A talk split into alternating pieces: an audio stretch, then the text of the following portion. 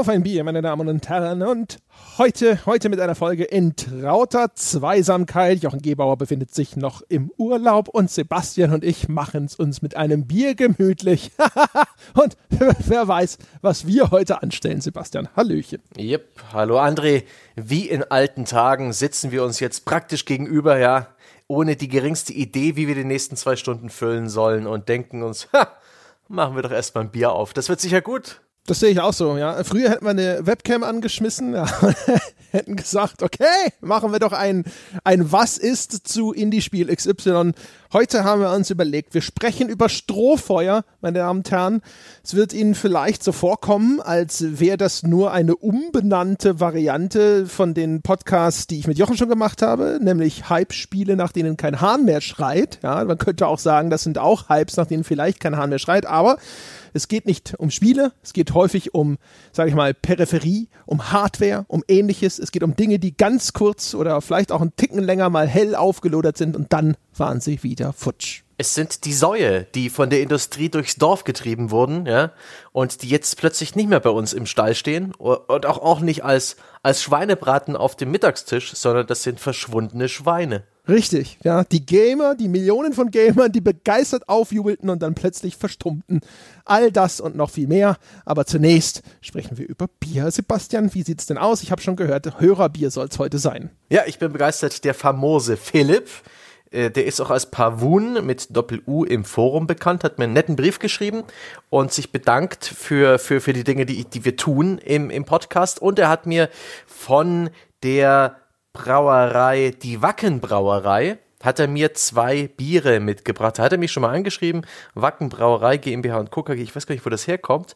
Von und Wacken, wo das große Metal Festival Open möglich, Air ist? Möglich, denn es ist auch, ähm, die, die haben alle sehr nordische Namen. Ich habe hier einmal Freya oder Freya, ein Frühjahrsbock und den Thor oder Tür, ich kann Runen nicht so gut, das Warrior IPA.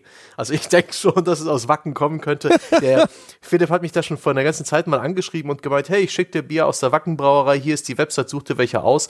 Und da gab es unglaublich viele Biere und ich habe dann einfach die Auswahl dem dem Philipp überlassen. Und jetzt überlasse ich dir den Antrunk. Ich weiß nicht, ob ich heute beide schaffe, kommt drauf an, wie das Strohfeuer so lodert. Aber fange ich mit dem Freya Frühjahrsbock an oder gehe ich direkt zum Tor Warrior IPA?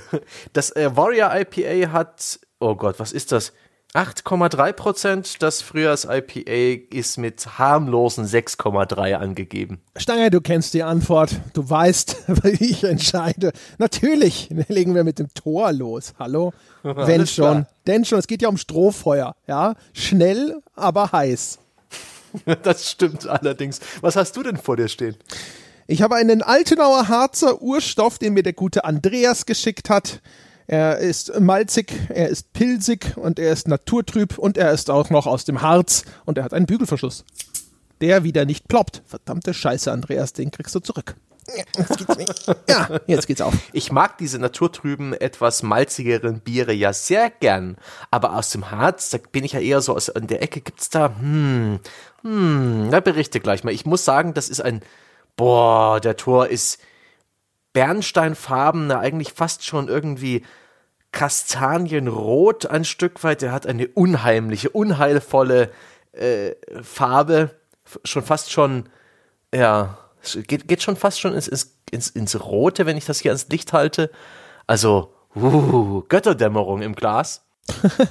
Riecht auch jetzt nicht so mega fruchtig, sondern da ist der Freund Alkohol auch schon in der Nase und sagt, jep, gleich geht's los.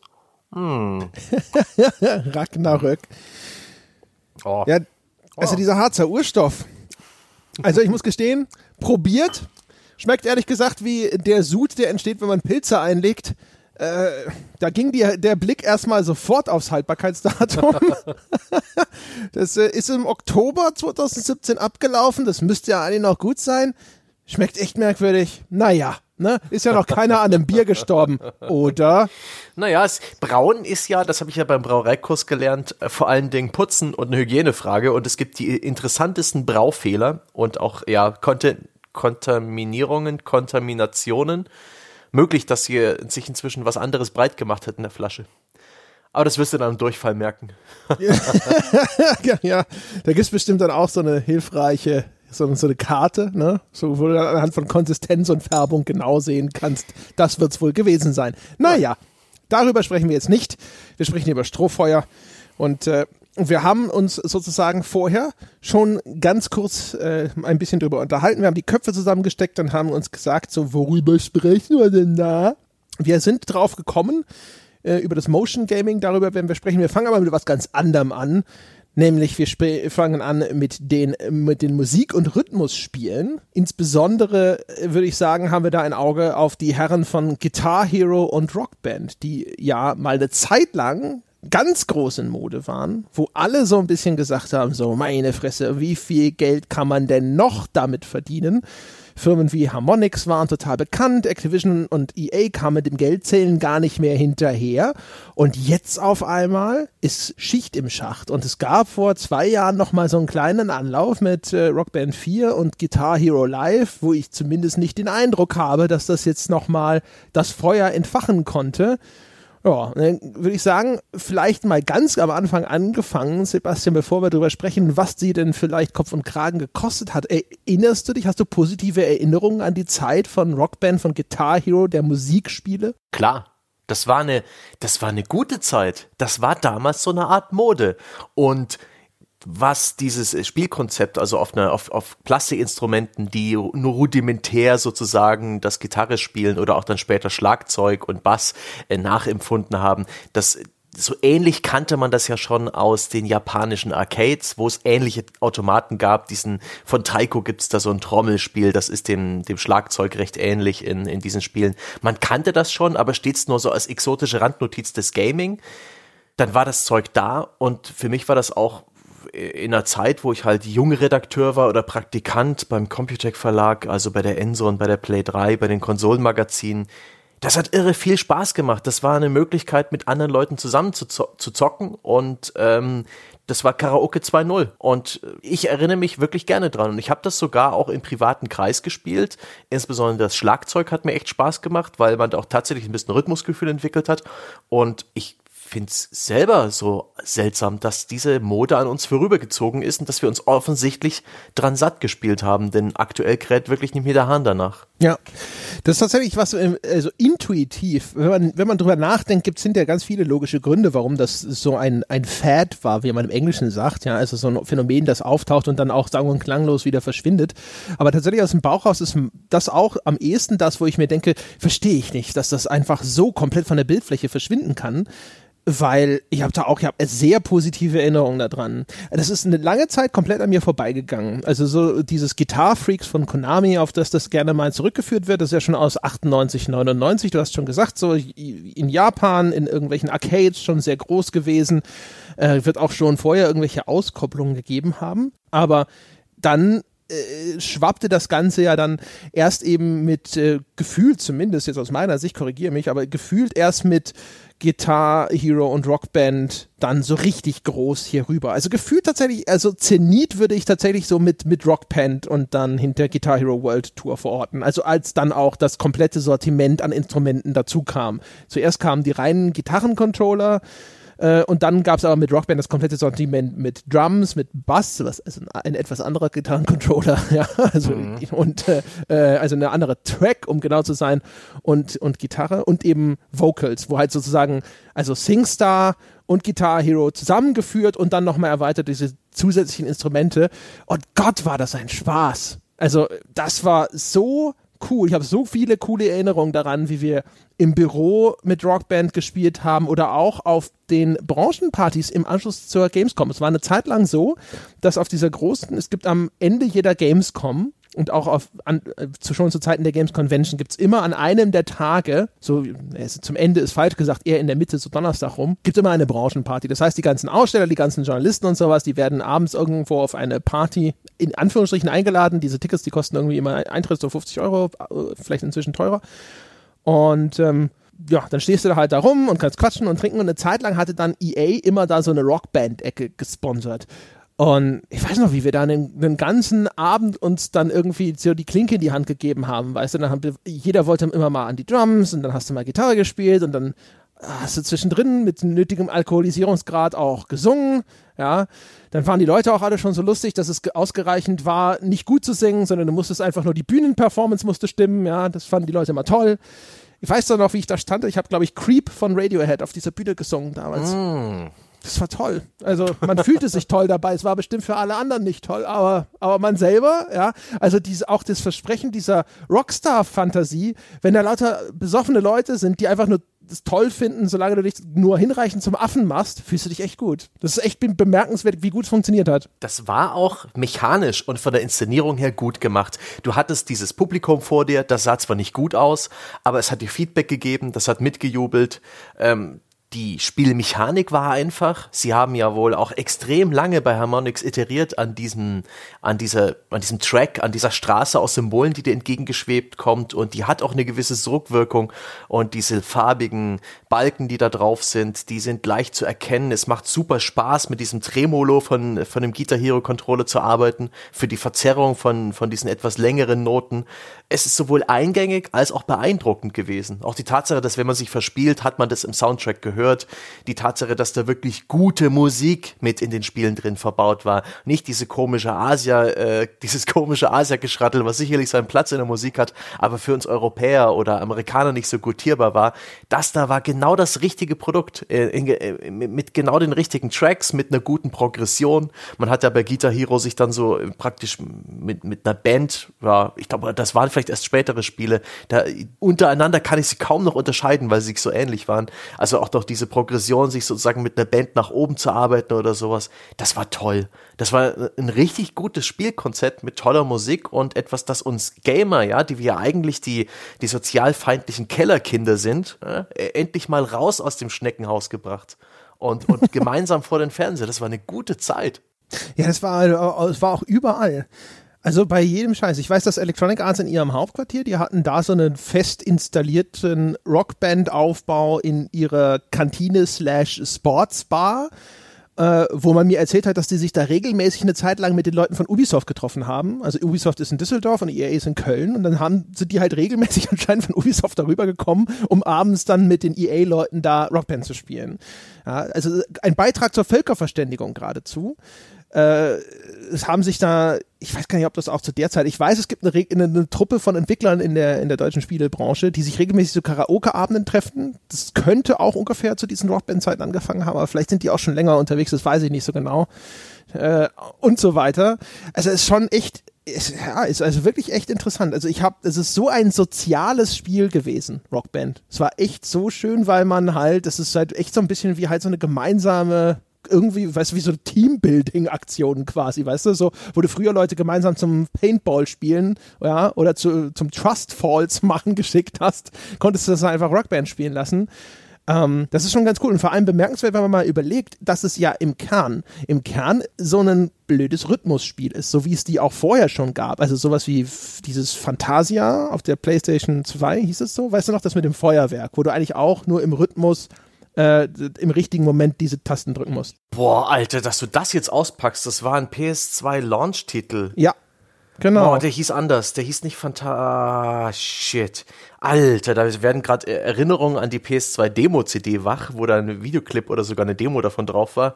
Aber es hieß nicht fantastisch, es hieß anders. Aber ja, das war im Grunde ein Rhythmusspiel. Was gab's da? Vergleichbares Frequency und Amplitude ja, Space Channel 5 auf der Dreamcast war auch mal sowas. groß. Oder eben dieses Dance Dance Revolution. Diese Tanzmattenspiele kommen dem auch sehr nahe. Oh, Tanzmatte können wir eigentlich gleich nochmal als kleines Strohfeuer sogar mit, mit abhaken. Weil das war mal auch, weißt du noch, wo, wo es an jedem Laden diese blöden Plastikmatten gegeben hat. Und da muss man echt sagen, für mich am Produkt gescheitert. Tanzmattenspiele, wenn du da gibt's ja diese geilen, diese Arcade-Dinger, das sind keine Matten, sondern das sind eher Plattformen, ja, mit so richtig aus, so, so, keine Ahnung, was das ist, Plexiglas, Hartplastik, weiß der Geier was. In, und da sind dann diese Richtungstasten eingebettet. Also wer das nicht kennt, das ist ja schon ein bisschen her. Äh, es gab eine Zeit, da kam, gab es diese sogenannten Tanzmattenspielen, da legte man eine Matte, ist ein bisschen wie, wie, wie so eine nicht aufgeblasene Luftmatratze, muss man sich das vorstellen, aber halt genau viereckig und darauf sind im Grunde genommen äh, die Buttons und die Eingabeoptionen eines Controllers, so NES-Controller abgebildet, ja. Links, rechts, oben, unten, die Schre Diagonalen vielleicht noch A, B oder sowas. Und dann blendet das Spiel natürlich ein, was du, was du machen musst, und du musst es also quasi aber mit den Füßen bedienen. Und das wird natürlich immer schneller und dann am Schluss hüpfst du darum, als wärst du im Aerobic-Kurs. Das waren Tanzmattenspiele. Und wenn du das gemacht hast auf einer guten Tanzmatte, und wenn die Musik nicht auch so total obskurer Japanokram war, war das ziemlich geil, muss ich sagen. Habe ich gerne man, gemacht. Man Aber hat ne? geschwitzt, man war fertig mit der Welt. Das Herz war bei 180. Ein fantastisches Spiel, aber meiner Meinung nach ist das eine Nische, die gab es schon länger. Also diese Tanzboard-Spiele in den japanischen Arcades gibt es schon länger. Ich bin der Meinung, Tanzmatten gab es für, für so ziemlich jede Konsole, also auch schon zu PS2-Zeiten bis hin zur PS3. Und ich bin der Meinung, diese Nische existiert immer noch und das ganze Phänomen war nicht ganz so strohfeuerig groß. Nee, das war, nicht war eher nicht so ein Lagerfeuer. Aber es, es war mal zu, es gab eine Zeit, äh, war das Dance Dance Revolution, ne? Das war das mit den Tanzmatten. Ja. Ja, zu der Zeit hatte ich das Gefühl, war es auch hier bei uns sozusagen in Deutschland mal eine Zeit lang populär. Ich glaube, ich weiß nicht, wenn ich jetzt in den, den Saturn Mediamarkt wie auch immer laufe, glaube ich nicht, dass ich da eine Tanzmatte kriege. Damals konntest du dich darauf verlassen, dass du mindestens eine, du hattest manchmal sogar die Auswahl zwischen mehreren Herstellern. Das Problem ist, ich habe immer in Wohnungen gewohnt, ist auch heute noch so, finde ich grundsätzlich auch sinnvoll, die halt Laminat haben oder Fliesen oder sowas im Wohnzimmer, aber halt keinen Teppich oder so. Und auf, auf jedem Untergrund, der nicht von Haus aus schon ein bisschen rutschfest ist, eine billige Tanzmatte rutscht dir weg wie die Sau. Und dann fängt dann fängt's an, ne? doppelseitiges Klebeband und sonst irgendwas, dann bin ich ja dann jetzt mit 1,90 nicht unbedingt der leichteste, ja, das hat nichts, und schwere Knochen habe ich ja auch noch. 190 und, Kilo. Nein, 190 Zentimeter, verdammte Scheiße. ja, und äh, das ist, es ist echt schwer bis unmöglich, eine billige Tanzmatte für mich so zu befestigen am Boden, dass ich die, äh, entweder, dass sie nicht ständig wegrutscht, was scheiße ist, oder dass ich sie nie wieder wegkriege, gefühlt. Ja. Und das hat das für mich leider immer ein bisschen äh, vermiest. Ich habe in Tokio aber als ich auf der Tokyo Game Show war, habe ich dort mal in einer Arcade einfach auf so einem professionellen Board äh, ein Tanzmattenspiel gespielt. Und auf der E3 waren die zu der Zeit ab und zu auch anzutreffen. Das ist schon geil. Also da habe ich mir immer gewünscht, es gäbe mal halt eine, die geile Tanzmatte, die irgendwie einfach nur funktioniert, aber wo ich trotzdem nicht, keine Ahnung, drei Quadratmeter meines Wohnzimmers dauerhaft abschreiben muss. Aber das äh, ja, ist wohl ein unerfüllbarer Wunsch. Ah, ich bin mir sicher, die gibt's. Ich bin mir sicher, das ist so ein spezifisches Hobby, da wird es ein paar kleinere Bastler geben und Anbieter, genauso wie man sich Fighting Sticks für 200 Euro kaufen kann für die Prügelspiele, wirst du auch eine sehr gute Tanzmatte bekommen. Aber das war tatsächlich ein Phänomen. In Spanien gab es einen Film, äh, über Dance Dance Revolution, irgendeine Komödie über, über, das weiß ich noch, da habe ich den Trailer gesehen. Ich glaube nicht, dass der Film jemals über die spanischen Grenzen hinausgekommen ist, aber glaube ich, das war in Spanien sogar noch ein größeres Phänomen und auch in anderen europäischen Ländern als bei uns.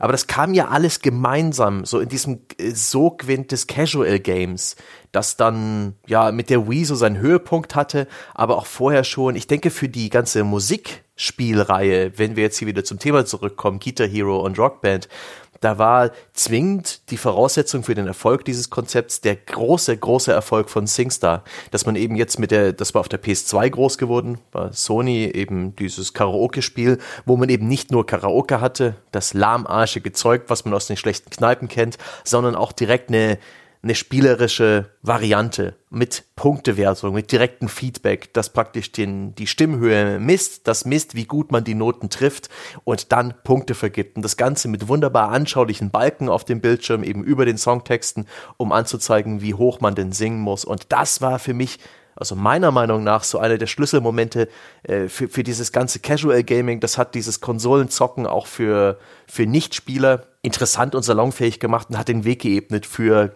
Guitar Hero und Rockband. Das waren letztendlich bloß logische Konsequenzen aus dem Erfolg von SingStar. Ja, also das ist richtig. Äh, und vor allem aber finde ich eine, zwei wichtige Punkte, die an Rockband, Guitar Hero und so besser sind. Äh, also SingStar mal quasi ganz kurz zu SingStar.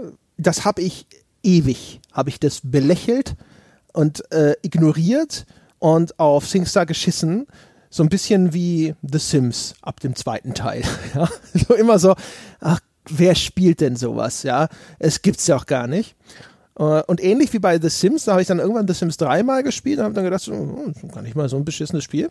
Und bei SingStar war es wirklich, ich habe hab ewig gedacht, so meine Güte, ja, also SingStar, das, das fasst ja nicht an. Und dann habe ich das irgendwann mal gespielt und war völlig von den Socken, wie viel Spaß mir das äh, mit dem Singstar gemacht hat. Und ich bin drauf gekommen, weil ich hatte meinen Freund, den Brandon, besucht in Hongkong. Und in diesen asiatischen Regionen ist sowas wie Karaoke ja tatsächlich viel stärker sozial verankert als bei uns. Und der hatte an dem Tag, an dem ich, glaube ich, angekommen bin, hatte der zufällig eine Firmenfeier mit seinen Angestellten. Dann kam ich nochmal an und da konnte er da nicht raus und hat gesagt, jetzt kommst du dann einfach mit zu der Firmenfeier. Und am Ende seiner Firmenfeier geht's zum Karaoke. Ja, also da, wenn du da, das war so, ne, wenn du da so ein bisschen was auf dich hältst, dann bietest du da so ein schönes Karaoke-Separé für deine ganze Bande. Was erstens natürlich ganz ulkig war, weil versuch mal als Westler, ja, als dummer Westler chinesische Volkslieder Karaoke zu singen mit den Leuten dort. Das ist ganz schrecklich.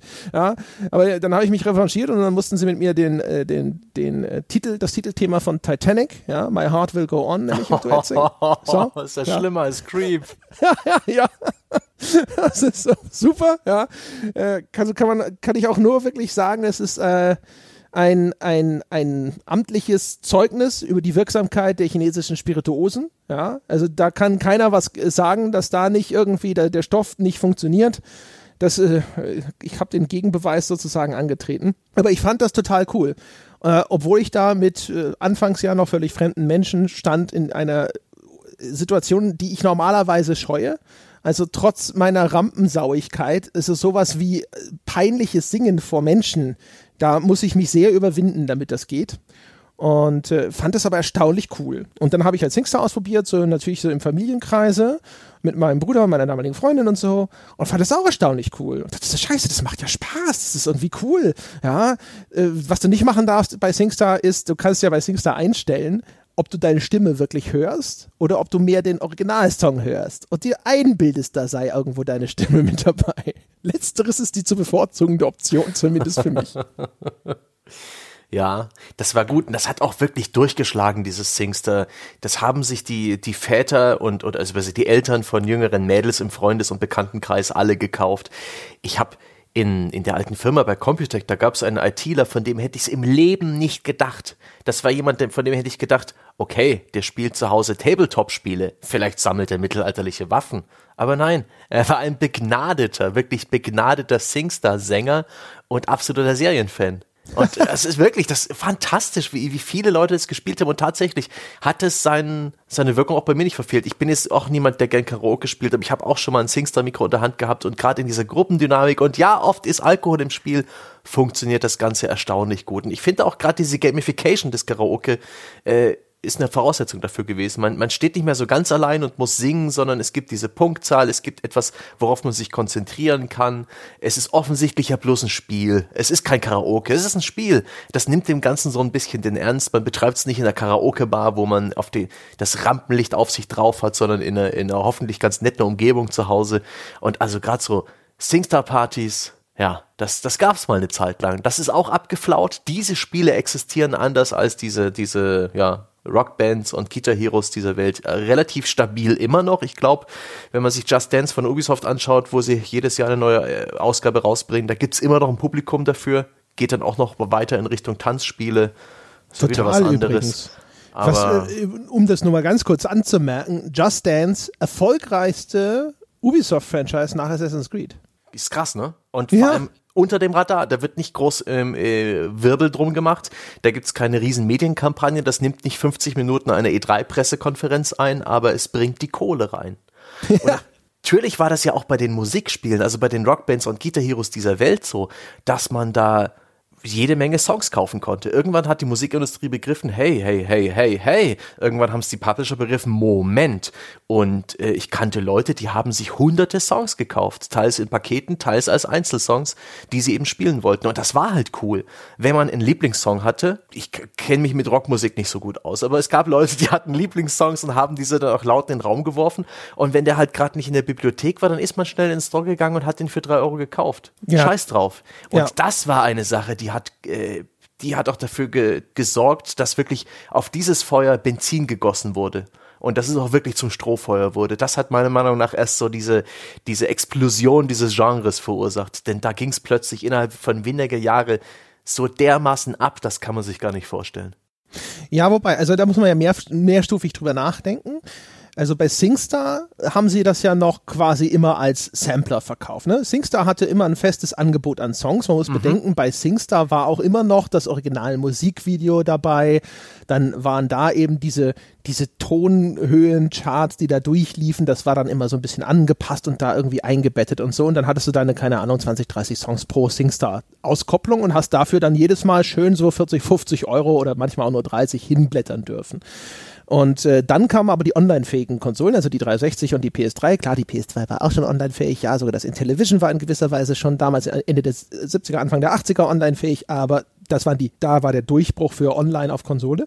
Und dann kamen äh, hinterher diese, diese Online-Stores und ich gebe dir völlig recht. Ich, äh, ich bin ein großer Feind von Microtransactions und äh, Rockband und später das, äh, das, diese Online-Variante von SingStar, die da mit der PS3 kam, das sind die, da habe ich tatsächlich viel Geld für Microtransactions ausgegeben. Auf äh, äh, bei Rockband insbesondere, weil dann kamen zum Beispiel die Disturbed-Songs, bin bekannterweise ein, gibt der, das Wort Fan ist bei mir immer ein bisschen schlecht, weil ich nicht so diesen, dieser super begeisterte, aber es gibt eine einzige Band auf der Welt, die ich absurderweise total gut finde und wo ich fast jedes Album gerne hören kann, das ist Disturbed.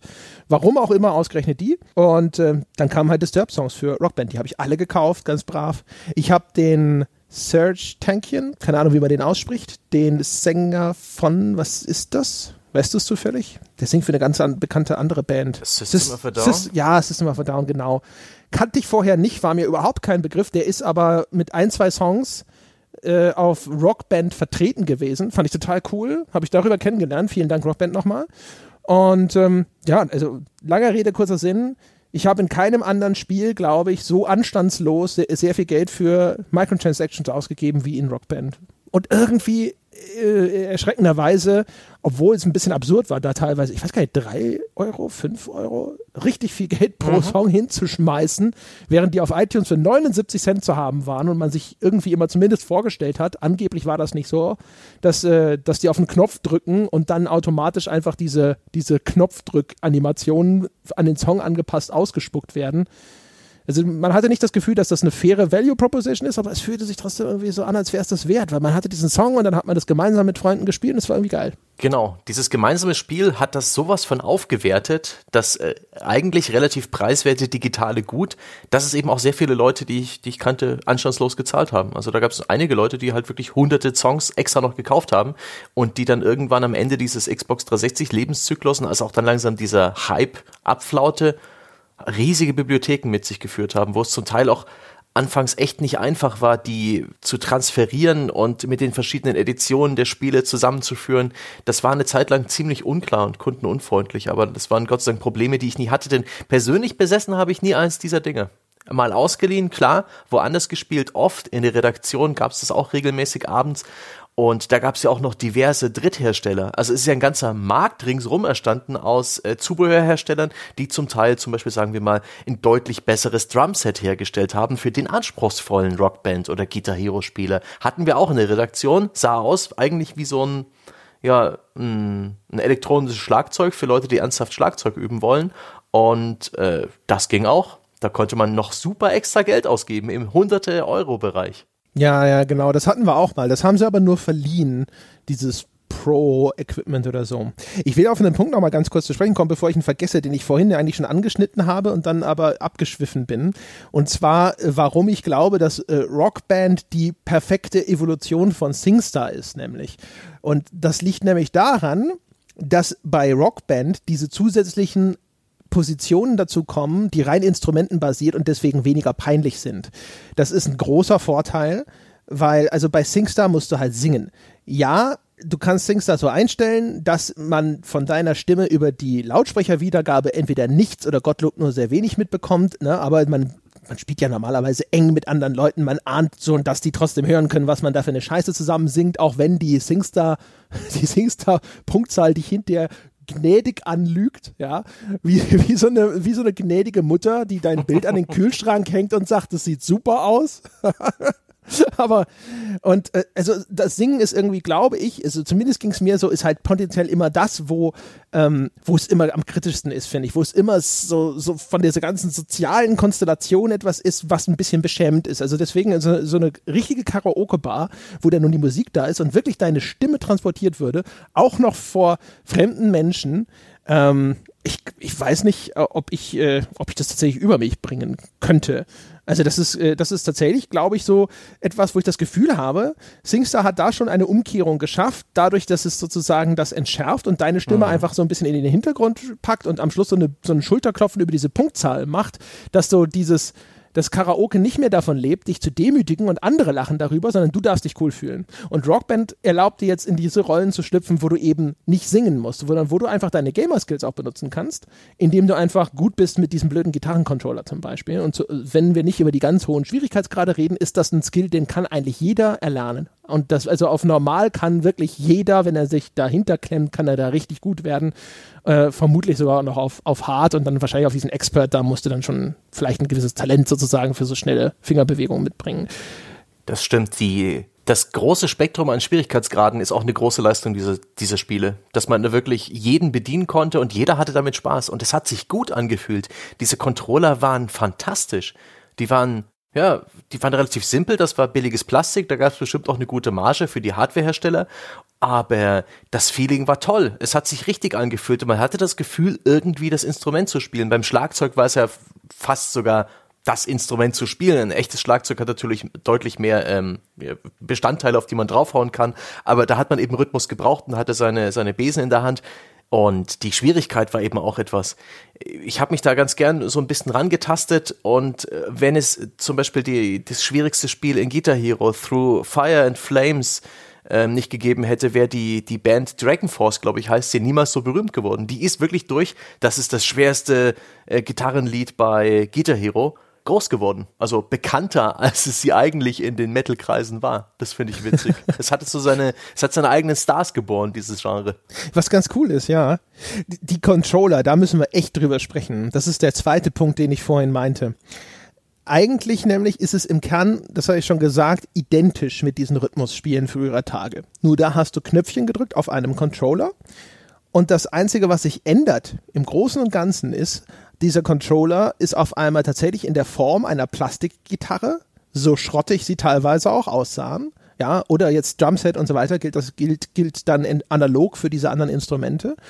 Und erstens, du hast auf einmal ein Artefakt, das es dir ermöglicht, dich viel mehr so zu fühlen, ja, wie das die angestrebte Fantasie möchte. Also wie jemand, der tatsächlich ein Instrument spielt und es, es führt ein Rollenspiel ein. Ich finde, das geilste an den, die geilsten Rockband-Momente in meiner Erinnerung sind nicht Momente, in denen ich eine spielerische Leistung erbracht habe, weil ich jetzt Stück XY auf super schnell irgendwas gespielt habe. Meine besten Rockband-Erinnerungen sind natürlich A, soziale Konstellation und vor allem das ist halt das, wo du, wo du wirklich, also einfach Rollenspiel betrieben hast. Du sitzt zusammen auf dieser blöden Bühne bei dieser Gamescom-Party und dann benehmen sich halt alle, als wären sie wirklich Rockstars, ja. Und du tust am Schluss so, als ob du die Gitarre zerschlägst und du springst über die Bühne und du, keine Ahnung, ja, Zunge raushängen lassen, weiß der Himmel was, was man von einem Rockstar halt so erwartet. Wenn man besser vorbereitet erschienen wäre, hätte man noch Puderzucker dabei gehabt, um so zu tun, als würde man vom Boden der Bühne koksen. Aber da, mein Gott, was habe ich gelacht und was hatten wir einen Spaß nur damit. Und es hatte nichts damit zu tun, ob wir diese Noten auf dem Bildschirm getroffen haben. Ach, schön. Ja, so Nuancen wie, dass man die Gitarre nach oben reißen musste und dadurch die, den Superpunkte-Multiplikator aktiviert hat. Was ein cooler Move war. Das hat Spaß gemacht. Also die waren, ich, ich mochte die. Die waren von Anfang an echt gut und diese ganzen Controller sind ja mit der Zeit sogar noch besser geworden. So vom, vom Look and Feel her, auch gerade Rockstar hat da meiner Meinung nach ein bisschen den Qualitätsstandard gehoben. Das war cool. Auf der Wii war es noch, äh, hast, hast du das gespielt auch auf der Wii? Das war so furchtbar. Da musste man den Wii-Controller, äh, diese Wii-Fernbedienung in so ein Fach einführen. So, so, so, so dran, dran, dran, dran vorbeipressen und, und dann so von hinten einführen und so eine Schublade schließen und mit so einem, so einem, so einem kleinen kabelchen Nabelschnur dann sozusagen anschließen. Das war ganz schön rumpelig, aber letztendlich hat es immer funktioniert. Der, der, das große Problem von dem Zeug, was viele der Besitzer dieser Hardware geäußert haben, ist eben das, äh, der Fakt, dass das dann zu Hause rumsteht und ähm, Klamotten drauf liegen, auf dem Schlagzeug beispielsweise. Dass es halt schon sperrig ist und äh, wenn man es nicht benutzt, nicht schön aussieht und Platz wegnimmt. Ja, das ist richtig. Aber bevor, bevor wir an, an diesem wahnsinnig bemerkenswerten Gedanken von mir, ja, einfach so vorbeirauschen, als wäre nichts passiert, will ich das trotzdem nochmal noch mal so ein bisschen vertiefen und mit dir diskutieren, Sebastian. Ja. Ist es nicht faszinierend, dass wir alle in, äh, jetzt einfach mal so ganz generell und pauschal gesprochen, sicherlich nicht alle der Zuhörer, aber man sitzt normalerweise da und dann sagt dir jemand zum Beispiel, er macht LARPs, also dieses Large Area Roleplaying, ja, wo Leute losgehen und sich auf wie Ritter verkleiden und dann irgendwie in der Nähe von der Burg zelten und tatsächlich irgendwie Leute mit My Lord ansprechen. Und wenn das normalerweise, also die Maurice Webers dieser Welt, ja, das ist das, worüber wir sprechen, nennen wir es beim Namen. Und dann, ja, und das heißt aber, wenn du das so hörst, äh, ich nehme mich da nicht aus. Man denkt sich häufig so, na, es ist schon ein bisschen exzentrisch. Aber aber umgekehrt, äh, wenn die äh, äh, haben zig Leute haben, ohne darüber nachzudenken, tatsächlich öffentliches Live-Rollenspiel betrieben mit Rockband, ohne dass ihr jetzt irgendjemand da stand und sich dachte, das ist ja ganz schön peinlich, was du da machst oder sonst irgendwas. Und äh, ist ganz ulkig. Ich habe das auch damals überhaupt nicht in dieser Form reflektiert. Aber genau das ist ja das, was da passiert ist. Und mein Gott, hat es Spaß gemacht. Man, man äh, denkt so ein bisschen drüber nach, ob man sich nicht eine, eine Ritterrüstung zurelegen sollte und schaut, an welcher Burg jetzt demnächst gezeltet wird. Da hast du aber recht. Das hat uns alle an einen Punkt geführt, wo man ernsthaft sagen kann, krass, das hätten wir uns niemals gedacht, wenn sonst jemand vorher gesagt hätte. Guck mal, nächstes Jahr, da wirst du so tun, als würdest du, da wirst du Karaoke singen. Du, Sebastian Stange, wirst einen Song in Karaoke. Und zwar gerne. Mit Leuten, die du kennst. ja, oder genau, ja. Oder du, äh, du, du wirst dich irgendwo hinstellen sozusagen und halt, äh, ja, also du wirst halt irgendwelche, irgendein Live-Rollenspiel, ja, was machen. Hätte ich auch wahrscheinlich gesagt, so, ja, ich glaube, das ist nicht so meine Welt. Ähm, ich habe ja noch nicht mal Dungeons and Dragons gespielt in meinem Leben. Und dann sowas. Ähm, also ich finde es ganz bemerkenswert, also auch wie das Spiel einen da so fast schon so, so hat reingleiten lassen, ja, so sanft ins warme Wasser so. Verführt. Ja. Also das ist schon echt cool. Und also, wie gesagt, also als bemerkenswerte Erinnerung vor allem hängen geblieben auch, wie schön das war, wie viel Spaß das gemacht hat und äh, dass, dass das halt eigentlich geradezu so ein bisschen befreiend ist, so aus seinem Schneckenhaus da mal rausgekommen zu sein. Und dann denke ich mir schon immer so, ach, es wäre schön, wenn das, wenn das häufiger ginge. Es gibt halt leider ganz wenige soziale Situationen, wo man sich so, so sicher oder so ungezwungen fühlt, dass man das machen würde. Selbst da, also jetzt, äh, auch selbst da hat es so ein bisschen, hat es einige Bier und äh, trotzdem einige Überwindung gekostet. Und drei Leute, die an dir zerren und sagen, jetzt komm, da gehen wir auf die Bühne, na komm. Ja? Aber cool. Wieso ist denn das dann so, dass das heute so dermaßen tot ist? Wieso spielt denn das absolut keiner mehr? Weil eigentlich, es hat doch funktioniert, es hat uns doch allen Spaß gemacht. Ist es uns langweilig geworden? Haben wir irgendwann einsichtig zu uns gefunden, ja, wieder unsere Fa Fassung gewonnen und festgestellt, Gott, das war ja peinlich. Wie, wie, wieso ist das so, so wie auf einen Schlag? Also es ging ja nicht auf einen Schlag, aber so allmählich ist dieser Trend verschwunden. Und ich habe auch seitdem nicht mehr das Bedürfnis verspürt, aber auch gleichzeitig hatte ich nicht mehr die Gelegenheit dazu. Es kam keine Einladung mehr, das Rockband-Zeug wurde dann irgendwann im Verlag ins Archiv gestellt und so weiter und so fort. Es ist vorbei. Komisch eigentlich, weil auf dem Papier und in der Realität hat es doch funktioniert. Wieso hat dieser Zug angehalten? Ja, das ist tatsächlich eine ganz gute Frage. Und vor allem, also es gibt ja zwei Ebenen. Also äh, erstens im, im privaten Bereich und äh, im Verkauf. Ja, äh, die werden sicherlich irgendwie zusammenhängen, aber das wird auch nicht immer identisch sein. Also im ich meine mal im privaten Bereich wirklich nicht zu unterschätzen ist tatsächlich, dass wenn du diesen ganzen Krempel bei dir rumstehen hast, dann nimmt es schon Platz weg. Dieses Rockband-Schlagzeug, das äh, wollte damals auch noch per Kabel verbunden sein mit der Konsole. Hatte das für, ich glaube, die PS3, wenn ich mich nicht irre. Ähm, das heißt, und dann hast du noch zwei Gitarren. Äh, Plastikgitarren, die irgendwo bei dir rumliegen. Du hast das, das, Mikro, das möchte auch am liebsten, also das musst du halt auch irgendwie an die Konsole anschließen. Die Gitarren waren das einzige, was über Wi-Fi funktioniert hat. Zumindest glaube ich bei Rockband 1 war das noch so in meiner Erinnerung. Das ist eine ganze Menge Equipment, das da rumfliegt bei dir in der Bude. Hatte damals auch, ich keine Ahnung, ich habe damals gewohnt mit zwei Leuten auf 39 Quadratmeter. Das heißt also, der Platz war jetzt nicht ganz üppig und äh, du willst es irgendwie wegräumen. Aber auf der anderen Seite, wenn Leute regelmäßig vorbeikommen, ist es halt nervig, ne? Immer abbauen, aufbauen, das blöde scheiß Schlagzeug auseinanderstecken und sonst irgendwas. Dann war die Hardware teilweise auch noch ein bisschen anfällig in der ersten Iteration. Also dieses Fußpedal von Rockband ist ja gerne mal kaputt gegangen. Ja, also dieses, wie nannte man das, für die, für die Bassdrum, ja. Mhm. Ähm, das war schon mal erstmal grundsätzlich so eine Konstellation, sobald es aufgehört hat, dass diese, diese initiale Begeisterung da war, wo die Leute ständig gesagt haben, oh, du hast ein komplettes Rockband-Set, äh, ich komme vorbei, ja, dann hast du es halt stehen lassen, weil du wusstest ja, es dauert nur drei Tage, dann kommen die nächsten wieder.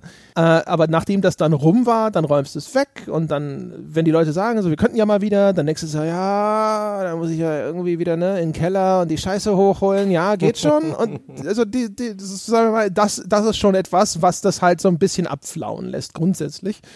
Und ähm, dann ist halt auch irgendwann mal, irgendwann ist halt auch mal gut. Ja, also so, so viel Spaß das macht, aber die, die, es gibt halt bei allem einen Gewöhnungs- und einen Abnutzungseffekt. Und ich habe so das Gefühl, dass das dann halt äh, sich so gegenseitiger Verstärkung führte. Das halt einfach dazu, dass es halt weniger wurde, weniger wurde, weniger wurde.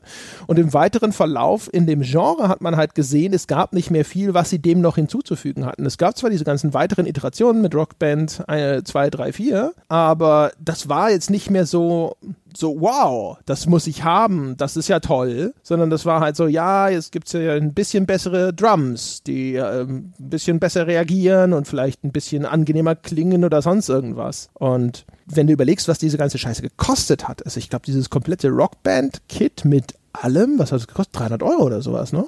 Das war sauteuer. Das weiß ich nicht. Ich habe mir Gott sei Dank nie eins kaufen müssen. Oder habe nie eins gekauft. Da bin ich tapfer gewesen. Da habe ich immer nur geleacht, ja wie eine Zecke bei, den, bei den Besitz anderer. Ich glaube, das war echt teuer. Also es gab dieses Komplettkit und ich glaube, da war nur eine Gitarre und die Drums und das Mikro drin. Das heißt, du musstest dann nochmal so eine Einzelgitarre dazu kaufen.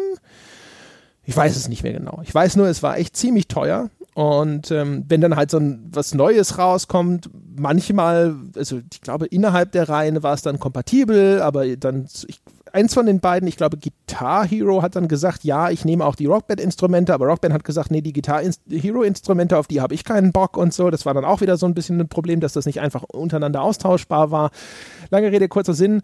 Es gab häufig dann außer neue Musikstücke und vielleicht einen neuen Spielmodus gar nicht so viele Gründe, neue Teile einer solchen Reihe zu kaufen. Diese ganze Geschichte mit, wir verdienen hauptsächlich unsere Kohle über Microtransactions, das war noch nicht so etabliert bei den Herstellern, wie das heute ist, wo es ja eigentlich jetzt so Tendenz hat, Usus zu werden, sondern die wollten dir halt Nachfolger verkaufen, am liebsten im jährlichen Wechsel. Und ich vermute, dass da sehr, sehr schnell ähm, äh, die Leute abgesprungen sind, weil sie gesagt haben, nee, danke. Ich habe schon Rockband zu Hause, ich habe schon für Rockband 1 so und so viele Titel in diesem Online-Store gekauft und that's it. Ja. Und dann produzieren die aber dieses ganze Equipment und diese ganzen Plastikgitarren und wenn sie dann quasi bei diesem abnehmenden Phänomen das irgendwann mal falsch einschätzen, wie stark der das Interesse der Konsumenten nach unten geht, dann bleiben sie, das wie das ja, also ich glaube jetzt auch zuletzt bei Rockband 4 zum Beispiel passiert ist, auf einer ganzen Menge insgesamt durch die Anzahl der Einheiten teurem Equipment sitzen und können dann mal ein paar Millionen abschreiben. Siehe Mad Cats, die wohl da, die sind pleite gegangen, ne? An die sind, also unter anderem, denen ging es sowieso nicht gut und dann wollten sie sich wohl auch so ein bisschen nochmal gesund stoßen mit diesem Rockband 4 Ding. Also Rockband 4 kam, glaube ich, raus 2015. Da war, galt das Ganze eigentlich schon als tot. Und ich vermute, dass sie darauf spekuliert haben, dass so quasi auch im, im Geiste unserer Diskussion, dass das ja eigentlich geil ist und dass nach einer gewissen Pause jetzt vielleicht wieder ein bisschen Hunger da ist im Markt, um halt zu sagen, ja, das war doch super hier, ne, und jetzt Rockband 4 und so. Und ähm, nach dem, was jetzt online zu lesen war, äh, haben sie da das Ganze trotzdem nochmal überschätzt und sind auf, ich glaube, insgesamt so 11 Millionen an Inventar sitzen geblieben. Was natürlich für eine Firma, der es sowieso nicht total mega super gut ging, dann wahrscheinlich ein Sargnagel war. Hm, na gut, die haben auch noch anderen Blödsinn gemacht, wie zum Beispiel auf eine Android-Konsole gesetzt, die sie sich zusammengebastelt haben. Praktisch so ein Uja-Killer. Oh. ah, wollen wir das Strohfeuer noch anzünden? Ich glaube, das ist in einer schnellen Flamme verpufft. Äh, was ich noch ganz gerne anmerken will, ist die, die Ausformungen, die dieses Genre entwickelt hat. Kannst du dich beispielsweise noch an Guitar Hero für den Nintendo DS erinnern? Ja, es Da gab ja gab doch sogar eins für Mobile-Geräte, wenn ich mich Ja, sehr aber beim ne? DS hatte man praktisch so ein Add-on, was in den, in den Slot für die GBA-Spiele ges Ja, geschoben ja, wurde. ja, stimmt. Oh, So, das weiß ich noch. Das hatte man- Jochen Langenbach mal dabei damals. Ja, ja, da hatte man dann so praktisch den, den DS in der Hand, so, so schräg, also praktisch falsch rum und hatte dann an seinen vier Fingern diese vier Tasten und hat auf dem, auf dem Touchpad mit so einer Art Plektron geschraddelt, während man diese vier Tasten gedrückt hat, was leidlich funktioniert hat, aber immerhin muss man ihnen zugestehen, ja, ganz ordentliche Umsetzung äh, dieses Spielprinzips, das fand ich echt irgendwie kurios. Ähm, und erinnerst du dich noch an DJ Hero aus dem Hause Activision? Ja, das hatten wir. Äh, witzigerweise war das sehnsüchtig erwartet in der Krawall-Redaktion damals, weil mein lieber Kollege Nils äh, war selber DJ und großer Rap-Konnoisseur und hatte sich irre gefreut auf DJ Hero. Oder das war, glaube ich, sogar schon DJ Hero 2 damals, ich weiß es gar nicht mehr. Auf jeden Fall, da, das war halt so ein, oh, ja, cool mit Scratchen und so. Das war gar nicht mal so scheiße, DJ Hero. Nicht super, hätte man äh, noch besser machen können. Ich habe das dann auch mal ausprobiert, aber tatsächlich gar nicht mal so scheiße, aber natürlich eine sehr obskure Nische. Und äh, dem Eindruck nach, ehrlich gesagt, kann ich mir nicht vorstellen, dass dieses Peripheriegerät, dieser, dieser Turntable, den sie da mitgebracht haben, dass der in der Herstellung, also der, der Kram wird immer, weißt du, verkauft für 80, produziert für 8 oder sowas, aber vergleichsweise teuer gewesen dafür, dass äh, Ich ne? glaube auch. Der war, der fühlte, der fühlte sich sehr gut an. Den habe ich besessen, habe das aber auch nicht so lange gespielt. Das war etwas, das hat auf einer Messe, wo es mir vorgeführt wurde und wo ich selbst mitgespielt habe, hervorragend funktioniert. Ich allein zu Hause, nee, wieso soll ich das jetzt? Nee. Aber das war eben auch für, für mich vom musikalischen, weil ich ja Elektronikmusik dann schon äh, ganz gern mag und auch einige der Interpreten und der Mixes, die da drin waren, richtig, richtig geil waren. Ähm, das hat mich von der Steuerung überzeugt. Das war wirklich clever und kreativ gemacht. Das ist vielleicht so vom, von der Methodik her, wie man da rangeht, vielleicht sogar der Höhepunkt dieses ganzen Genres, dieser Blase, aber es hat eben nicht mehr so das Publikum gefunden. Und ähm, schade drum. Aber ich äh, verspüre auch kein Bedürfnis mehr, das irgendwie noch nachzuholen oder das irgendwie dem eine Läuterung zukommen zu lassen, indem ich es nochmal irgendwie auf den Po- Podest stelle und mich nochmal drum kümmere. Ich habe das Gefühl, wie bei vielen anderen solchen Strohfeuern im Gaming ist es einfach wirklich mit dem Begriff Mode zu erklären. Wir haben ja auch alle mal vorm iToy rumgehampelt, ohne dass es der next new shit geworden ist. Also das Ding ist halt zum Beispiel, wenn mich jetzt auf einmal sozusagen wieder das Rockband-Fieber packen würde und ich hätte wieder Bock, das zu spielen. Ich würde nicht da sitzen und mir sagen, hoffentlich gibt es ein Rockband 5, sondern ich würde mir sagen, ich kram das Alte wieder raus. Das ist halt das Ding. Also es gibt ehrlich gesagt, also außer dass es halt mühsam wäre, jetzt die 360 wieder äh, an den Start zu rollen und jetzt keine Ahnung, ich weiß gar nicht, ob ich den blöden Xbox-Account noch habe, über den das dann alles läuft und sind die Songs noch auf der Platte? Solche Fragen würde ich mir natürlich stellen, aber rein von der Mechanik und von allem anderen her, wenn das alles noch funktioniert, gibt es keinen Grund. Das, was ich damals hatte, das hat gut funktioniert sozusagen. Das hat seinen Zweck erfüllt. Ich würde jetzt nicht nochmal 100, 200 Euro für neues Equipment mit dem in der Essenz gleichen Spiel ausgeben.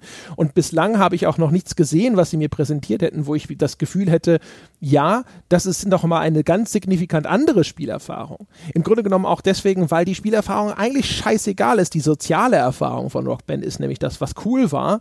Und das heißt, solange das Equipment funktioniert und das Spiel noch läuft, würde ich halt immer einfach das alte Zeug wieder rausholen. Es gäbe überhaupt keinen Grund, ein neues Rockband zu kaufen. Und äh, was, wa- was die Erklärung angeht, warum sowas dann auch sehr, sehr schnell verschwinden kann, ähm, erstens, sobald dann eine von den beiden großen Franchises angefangen hat zu schwächeln, ich glaube Guitar Hero war in dem Fall derjenige, der zuerst angefangen hat, da wurde dann auf einmal deren Peripherie schnell verramscht. Weil, aus zwei Gründen natürlich. Erstens, äh, der Hersteller will sein Lager leer kriegen und der Verkäufer genauso, weil diese, diese Peripheriegeräte, die waren groß. Das sind riesige, jetzt in Relation gesehen zu einem Computerspiel, Plastikgitarren. Die nehmen extrem viel Verkaufsfläche weg. Also das heißt, ein großer Flächenmarkt, wenn, das, wenn sich das Zeug nicht mehr so geil verkauft wie zu seinen Hochzeiten, dann will er den, das, das Zeug schnell loswerden. Das nimmt viel Fläche weg, auf der könnten, wo ein, ein Stapel Gitarren liegt, könnten wahrscheinlich zehn DVDs oder ähnliche Sachen liegen, die sich besser verkaufen. Das heißt, dann wird das Zeug sehr schnell verramscht, dann ist es auf einmal quasi so, dass da dieser, dieser Preisverfall einsetzt, so wie man es auch in den 70er, 80er Jahren bei diesen Konsolen-Crashes gesehen hat. Die Leute haben das Gefühl, das ist äh, auf einmal billige Ramschware, das ist nichts mehr, das ist nicht toll, das ist nicht groß, es gibt es an jeder Ecke zu kaufen. Ja, und äh, dann, äh, dann geht es natürlich für alle bergab, weil dann kann auch ein Rockband natürlich nicht mehr daneben sitzen und sagen, ja, aber bei uns kostet es weiterhin 150 Euro. Das kauft dann keine Sau mehr, wenn nebendran Guitar Hero im Komplettbundle irgendwie für 60 oder sowas rausgeschmissen wird, nur damit eben die, die Verkaufsflächen wieder frei werden.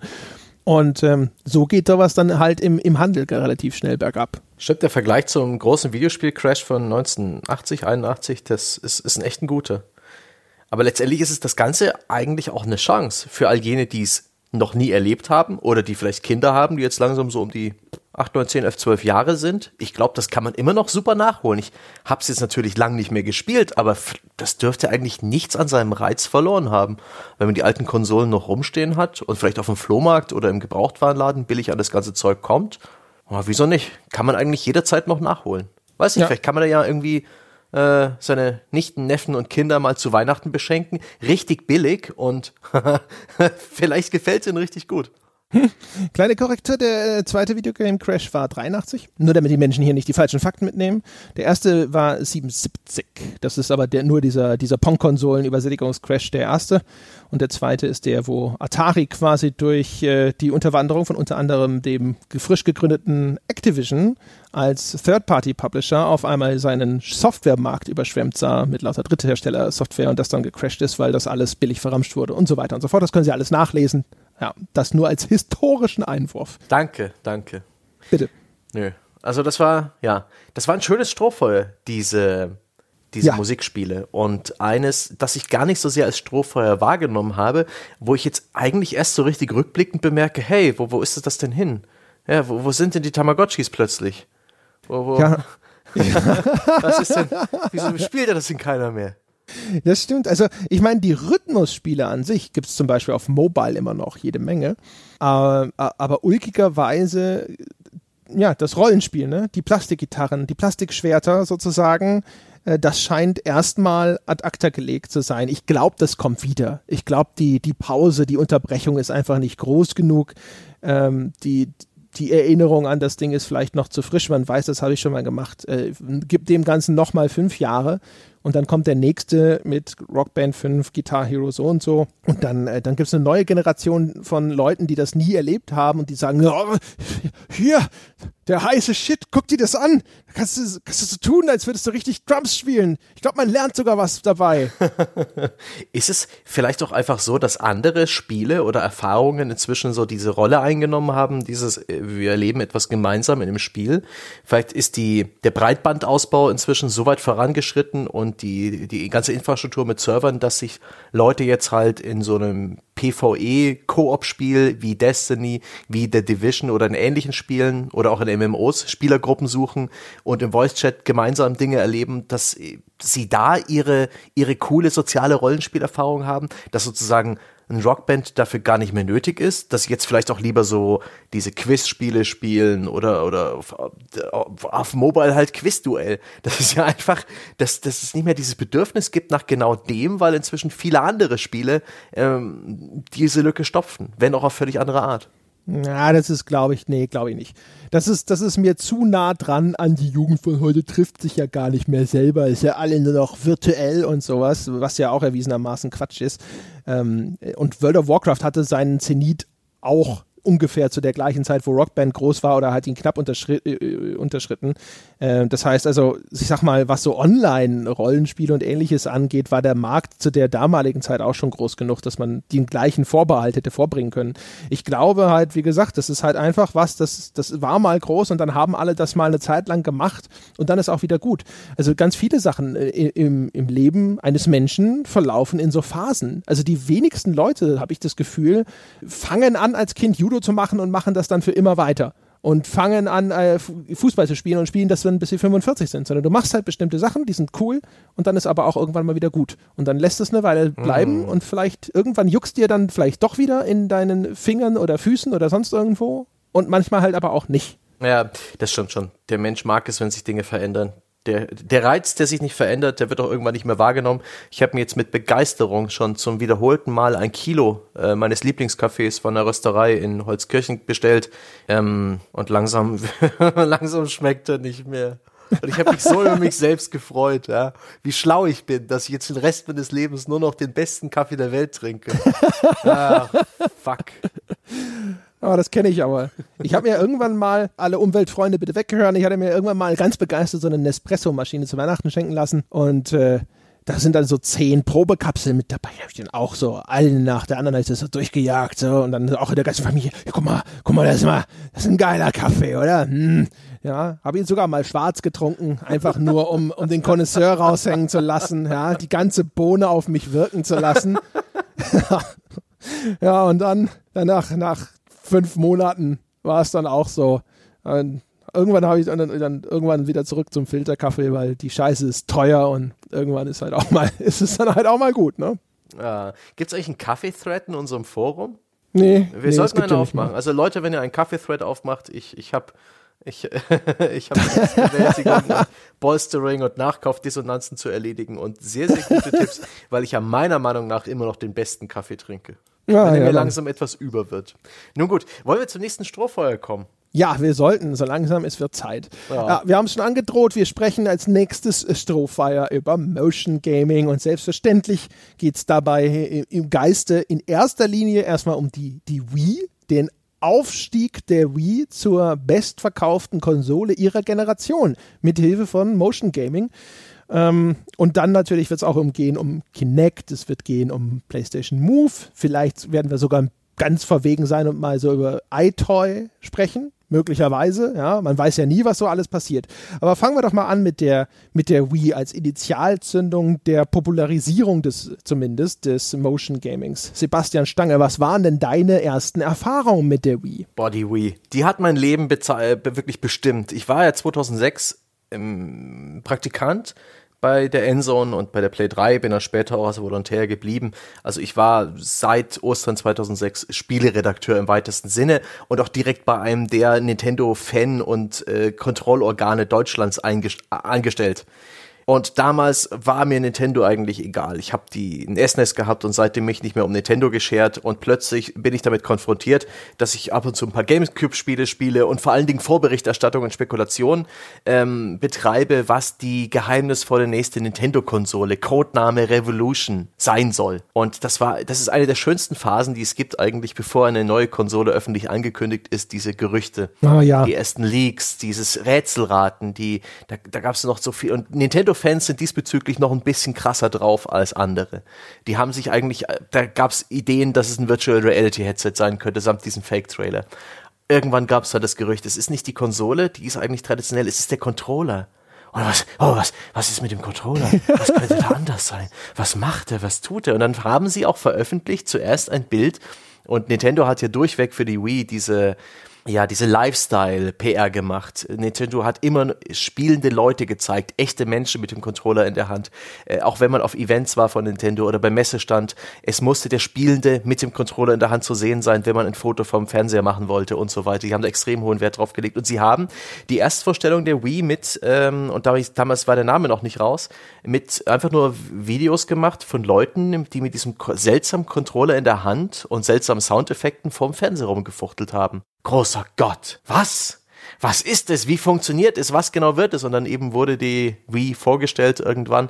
Ich weiß gar nicht, ob der Name der kam sogar erst später, nachdem das Spielkonzept vorgestellt war. Das ist, das verschwimmt jetzt alles in Erinnerung, aber es war klar, die sogenannte Wii-Fernbedienung äh, mit, mit, mit dieser seltsamen Kombination mit der seltsamen Sensorbar hat halt die Möglichkeit, äh, praktisch mausähnlich einen Pointer, ein, ein Cursor über den Bildschirm zu bewegen und sie ist bewegungsempfindlich und ja, Wii Sports, das beigelegte Spiel bei der Wii, hat uns dann eben auch gezeigt, dass man damit golfen kann oder Tennis spielen und plötzlich äh, ja, das war schon krass. Es war völlig anders als erwartet. Ich habe nicht mit Motion Gaming gerechnet. Und ich wusste auch gar nicht so richtig, was damit anzufangen, aber es hat relativ schnell Klick gemacht, warum das cool sein kann. Aber die Ernüchterung folgte dann auch relativ schnell. warst du bei, warst du dabei bei dieser Enthüllungspressekonferenz auf der E3, als sie den Namen bekannt gegeben haben? Nein, zu Hause im Stream geguckt und danach Spott und Häme. Also das, das Büro hat bestimmt eine Stunde lang e exakt nichts Produktives mehr gemacht und sich in Wortwitzen über die Wii ergossen. ja, also ich war dort. Das war in diesem Man's Chinese Theater in Los Angeles. So ein altehrwürdiges Kino, wo halt früher auch große, ich glaube sogar Oscar-Verleihungen wurden da mal irgendwann ausgerichtet. Äh, da gibt es Plaketten in diesem Kino vor den Sitzen, welcher Promi da schon mal gesessen hat. Ich glaube, vor mir hat irgendwann mal Arnold Schwarzenegger auf meinem Sitz gesessen. Und das war wirklich genauso auch, wie du es beschreibst, vor Ort. Da, die haben halt ein solches Geschiss drum gemacht. So, yeah, hier Nintendo und jetzt mal ey, so eine richtige große Pressekonferenz auf der E3 und bla bla bla. Und weil es um diese neue Konsole ging, bin ich da hingegangen. Und dann wurde aus Revolution auf einmal Wii, ja. Und äh, sie haben das zwar relativ gut erklärt, also sie haben halt gesagt so, ja, wir haben einen Begriff gesucht, der in jeder Sprache der Welt, ja, wenn man dieses Wort sieht, wird das immer gleich ausgesprochen. Also wenn ein Deutscher dieses W-I-I sieht, dann spricht er das Wie aus und wenn ein Amerikaner das sieht, dann spricht er das halt auch Wii aus und so weiter. Und äh, aber, aber ausnahmslos, ausnahmslos alle haben danach wirklich sich nur in endlosem Spott und Häme über diesen Namen ergangen und vor allem natürlich auch, dass sie deswegen so einen Aufstand gemacht haben. Auf der E3 ist die Zeit ja knapp. Und dann sind wir extra dahin gefahren, um uns das Ding anzuschauen. Und wir wollten natürlich jetzt auch vielleicht wissen, wie diese Konsole denn nun tatsächlich heißen soll. Aber man wollte vor allem viel mehr Informationen. Ja, was ist es? Was es denn für Prozessor? Ja, eine Information, die man von Nintendo traditionell immer schwer bekommt. Ja, was für eine Hardware ist denn das eigentlich? Also seit der, insbesondere seit der Wii, weil sie seitdem ja nicht mehr mit technischer Leistung großartig argumentieren. Und äh, was sind das für Spiele, wann kommt das? Und so weiter, was ist der Preispunkt, bla bla bla, Infos, Details, Fakten. Und dann haben sie uns halt in erster Linie gesagt, das Ding heißt nicht mehr Revolution, sondern Wii. Und ich, das ist halt eine, es gibt ja diese Momente, du kennst das auch, wo halt Journalisten aus einer Pressekonferenz rausgehen und wirklich nicht ein gutes Haar an dem Ding lassen. Und das war so ein Moment, weil alle so enttäuscht waren, dass das alles, also die, die einzige handfeste Ankündigung war eigentlich, wir haben den, den Namen genommen, der cool war und haben jetzt einen Scheißnamen. Aber tatsächlich habe ich mich nach einer Zeit dran gewöhnt. Und ich glaube, das haben wir alle. Und nachdem dieser, dieser etwas fremdliche Geschmack, den dieser Name hinterlassen hat, sich äh, so ein bisschen gesetzt hat im Mund und im Ohr, ging es dann auch. Er war ja auch sehr passend, Teil von Nintendos Blue Ocean Strategie, sozusagen der dem neuen Kurs für das Unternehmen eben auch den Nicht-Gamer an Bord zu holen. Und dafür war eben auch gerade diese Inszenierung als familienfreundliches äh, Gerät, das mit Menschen zusammen immer nur abgebildet wurde, äh, ja auch gedacht und äh, hat letztendlich funktioniert. Denn dieses Motion Gaming, und ich muss sagen, der, die Wii-Fernbedienung ist ein verdammt primitives Ding gewesen. Am Anfang waren wir so, oh, was ist da wohl alles drin? Und das ist richtig Hightech. Das ist ja, oh, wie das wohl alles funktioniert. Das muss ja ganz schön kompliziert sein. Das sind billigste Chips. Ähm, die damals auch langsam äh, Usus wurden im Mobilfunkbereich, wo das Smartphone kam ja ungefähr zur selben Zeit auf und hat dann eben auch mit Neigungssensoren gearbeitet, um zu gucken, ob man das äh, Telefon äh, horizontal oder waagerecht hält und all solche Sachen.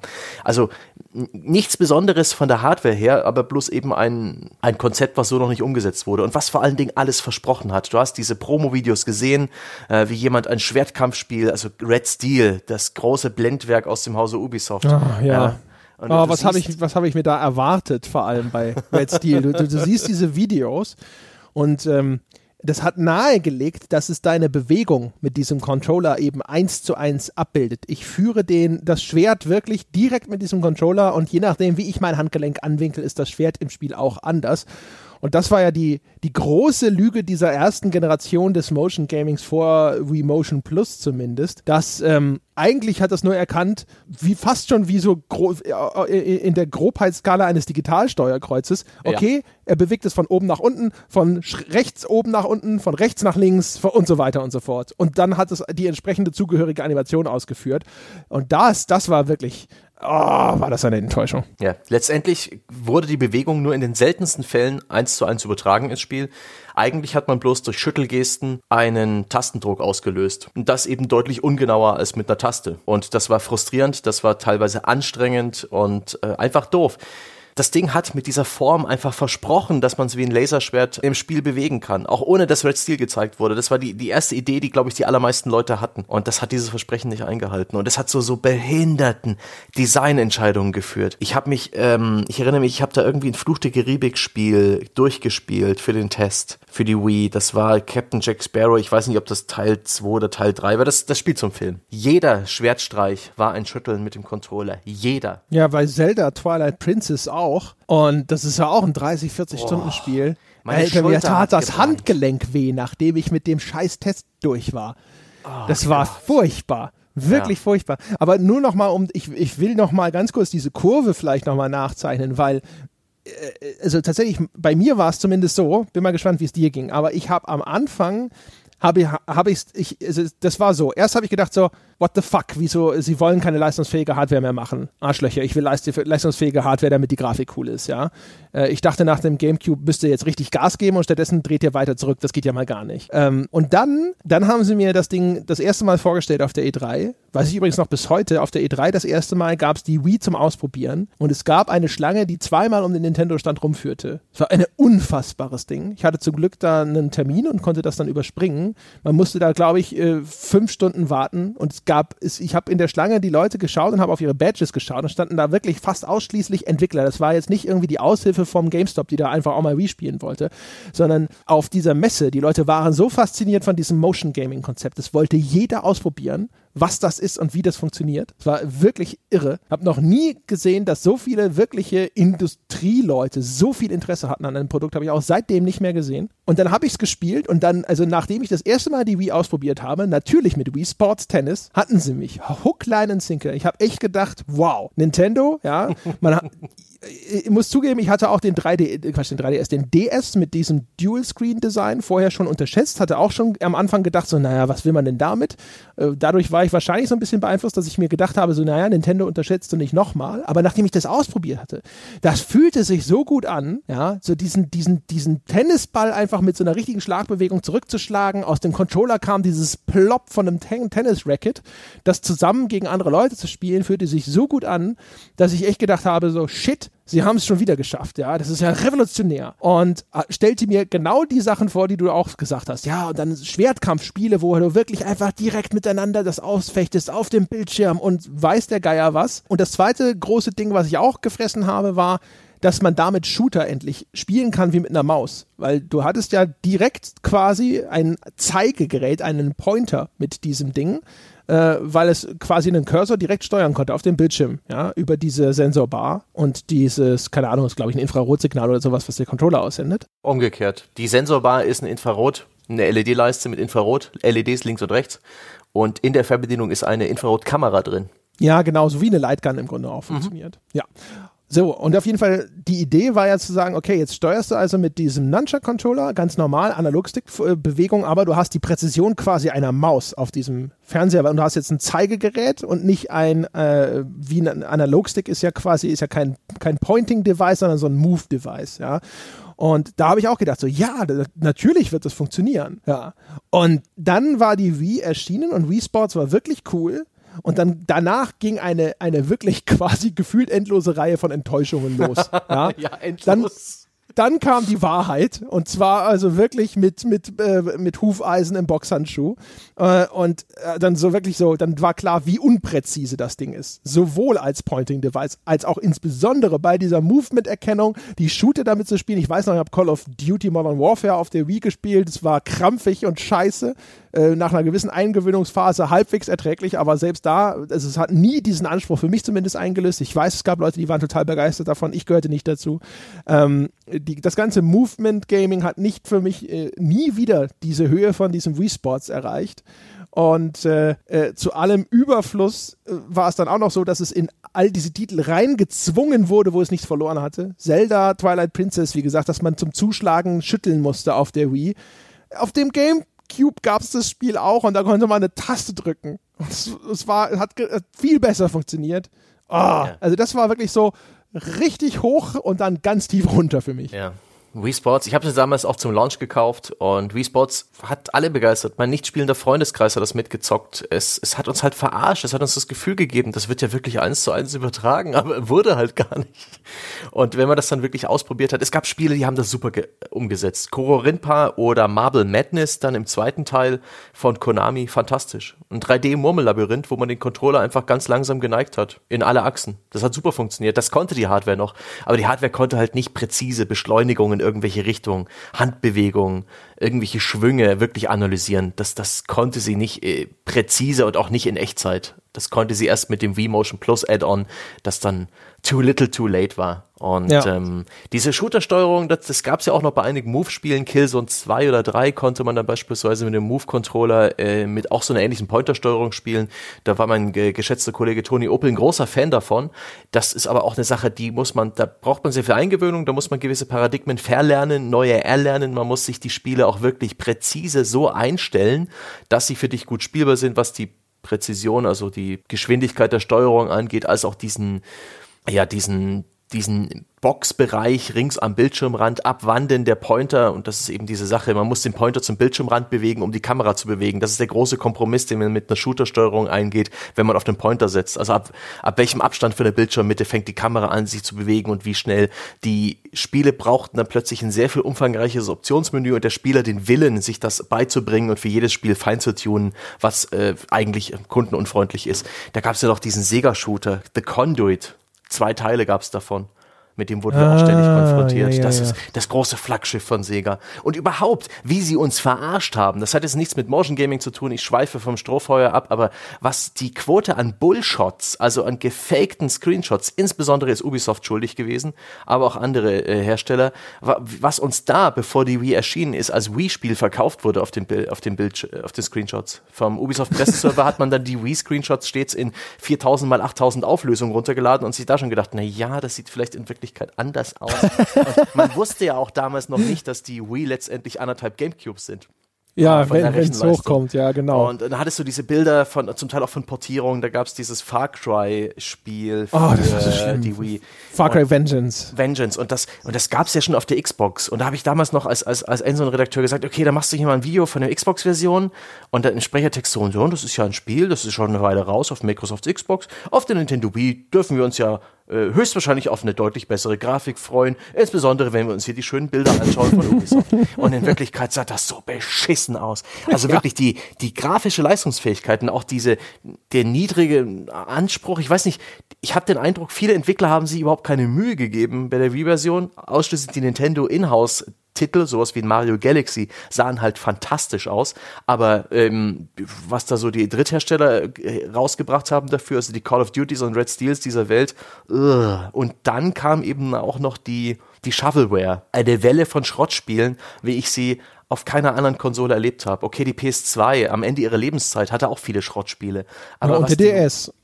oh ja, aber da, da gab es immer wieder guten Nachschub. Aber bei der, bei der Wii hatte man manchmal Wochen bis Monate lang eine Minispielsammlung nach der anderen, ein schrottiges Spiel nach dem anderen, also wirklich billigst hergestellt und rausgehauen, direkt für 20 Euro in die Grabbelkiste furchtbar. Also das war, das war für mich auch als, als, als für die Redaktion, ja, da bist du bei einem Nintendo-Magazin. Du bist diesen, dieser Plattform verpflichtet und auch den Fans und Nintendo-Fans sind leidensfähig. Die können wie so eine, wie so ein Bärentierchen, ja, auch äh, in, in Schwerelosigkeit im Vakuum des Weltraums überleben. Ja? Die, die, die, die rollen sich dann zusammen und bilden eine schützende Hülle und warten einfach darauf, dass es irgendwann besser wird. Und durch diese, durch diese Dürreperiode durchzutraben und einfach artig, dann haben wir angefangen, viertelseitige Tests zu machen, weil die Spiele so scheiße waren. Und wir wollten ja zumindest viele Spiele abbilden. Halb- und Viertelseiter Tests und dann mit vielen Vorschauen und Hoffen und Bangen äh, haben wir noch das Heft gefüllt. Und man konnte sich halt nur von Nintendo zu Nintendo-Spiel hangeln. Und dann da hat, da habe ich auch gelernt, also wirklich ähm, ähm, nach ein paar Jahren nach dem Release der Wii war mein Vertrauen in Ubisoft wirklich grundlegend erschüttert. Langsam geht's wieder.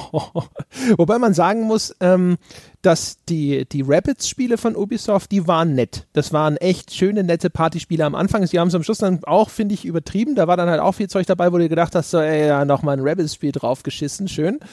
Äh, aber das erste Rabbits zum Beispiel habe ich auch sehr gerne gespielt. Das war witzig, das hat auch mhm. diese Motion Controls cool eingesetzt. Ich habe dir erzähl's immer wieder gerne. Da gibt's diese geile Szene mit diesem Hasenchor und einer singt falsch und du kannst den mit diesem Motion Controller einen knallen. Ja, du musst immer gucken, welcher Hase falsch singt, reinzoomen und dann klatscht die ihm eine und du steuerst halt mit dieser Motion Fernbedienung so eine Hand, so einen schwerelosen, wie so ein Rayman-Handschuh. Das war echt gut gemacht, aber dann nach hinten raus, äh, das stimmt schon. Also die Wii nochmal, liebe Nintendo-Fans, es gab auf der Wii eine ganze Reihe richtig guter Spiele, ja, nicht euer Xenoblades, das fand ich nicht so toll, aber äh, die ganzen Mario-Spiele waren toll, äh, das Twilight Princess war auch ein gutes Spiel und so weiter und so fort. Gab schon viele schöne Spiele, aber es gab halt echt viel Crap wie dieses Circus Games von Midway oh, zum ja, Beispiel also und was. sowas. Oh, ja, ja, ja, ja. Ninja Breadman war auch ein richtiger Reinfall. Aber mein Gott, ich muss auch nochmal loben, ey, Lightgun Shooter, da gab es auch eine kleine Renaissance des Genres auf der Wii, das war sehr schön. House of the Dead Ja. Overkill war wunderbar, prollig, dumm und arschig. Diverse Automaten haben es dann endlich mal als Heimkonsolenversion geschafft. Die waren jetzt nicht unbedingt super, aber ich mag das Genre immer schon. Und da war man auf der Wii echt zu Hause. Und äh, Segas fantastisches Mad World, schwarz-weiß und ein bisschen rot, äußerst brutal und in Deutschland ediziert. Nicht unbedingt ein super Spiel, aber stilistisch einmalig. Und dass das auf einer Nintendo-Konsole exklusiv zu Hause war, fand ich auch irgendwie voll cool. Ja, das stimmt, ja, ja. Ja, Nintendo war ja in der Hinsicht schon, schon zu äh, Gamecube-Zeiten spätestens war das ja aufgeweicht. Da gab es auch Mortal Kombat, wie hieß das, Defiance und sonst irgendwas, die sind alle schon auf Gamecube erschienen. Was bei dem Motion Gaming natürlich hinzukommt, ist das gleiche wie bei den Musikspielen. Äh, die, die gut funktioniert haben, haben wunderbar als wirklich sehr soziale Spiele funktioniert. Erzählt es immer wieder gerne, dass meine Mutter ja noch nie was mit Videospielen anfangen konnte. Äh, hat äh, locker zwei Dekaden Videospiele an sich vorbeistreifen lassen und hat es eigentlich immer nur für Blödsinn gehalten. Und das, was dann am Ende meine Mutter umgestimmt hat, waren erstens die Wii und zweitens der DS. Der DS mit dem ganzen Brain Training und die Wii, weil man sich da ja bewegt hat. Und habe tolle Erinnerungen dran, mit der gesamten Familie erstmals in meinem Leben im Wohnzimmer um diese Konsole versammelt gewesen zu sein. Wobei das nicht ganz richtig, weil äh, wir hatten äh, äh, Anfang der 80er Jahre einen Saba Video Play. Das ist die deutsche Version vom Fair Fairchild Channel F. Und da haben äh, habe ich auch mit meinen Eltern gemeinsam gespielt noch. Da waren halt Videospielkonsolen generell noch was völlig Neues. Aber abgesehen davon, also zum ersten Mal dann eben seit über 20 Jahren, ähm, und alle zusammen Tennis und insbesondere auch Bowling gespielt. Und meine Mutter war in dem blöden Wii Sports Bowling lange Zeit unschlagbar, weil das halt wieder mal was war, was hat ihr gefallen. Da hat sie dann halt auch Ehrgeiz gehabt und hat dann halt auch zwischendrin einfach mal trainiert, wenn alle anderen nicht gerade was anderes gemacht haben. Äh, das war ein so ungewohntes Bild. Alleine das ist schon eine Meisterleistung, also Hut ab Nintendo. Und also das ist halt cool, ja. Also so, so dieses Ding, so wo alle zusammen irgendwo dann, dann vor dem Fernseher Spaß haben können und man so der Reihe nach das Zeug spielt, das ist schon sehr, sehr schön. Und das hat die, die Wii hingekriegt, ehrlich gesagt, wie sonst keine andere Konsole, weil diese Einstiegshürde so niedrig war. Es ist so intuitiv. Du nimmst dieses Ding und du benutzt es eben, als hättest du einen Tennisschläger in der Hand oder äh, als würdest du gerade bowlen und das ist der Ball. Ja. Das ist, äh, es ist wirklich, du kannst den Leuten das kurz erklären, du zeigst denen das zweimal, die haben das begriffen. Und das funktioniert mit nichts anderem so leicht und so intuitiv. Und das muss man denen auch wirklich zugestehen. Diese Blue Ocean Strategie ist voll aufgegangen. Ein aktueller Controller hat insgesamt 16 Tasten, glaube ich. Äh, das ist überfordert meine Eltern. Ich habe auch mit meiner Familie äh, dieses Wii Bowling vor allen Dingen gespielt. Es gab damals diese schönen Berichte über hier Seniorenheime, wo jetzt plötzlich Wii gespielt wird. Es war in den, es war in den, in den, in den großen Medien plötzlich. Nintendo hat sich dann auch wirklich so an an die Mainstream-Presse rangeworfen. Da hat man plötzlich gespürt, wie man als Fachjournalist überhaupt nichts mehr wert war.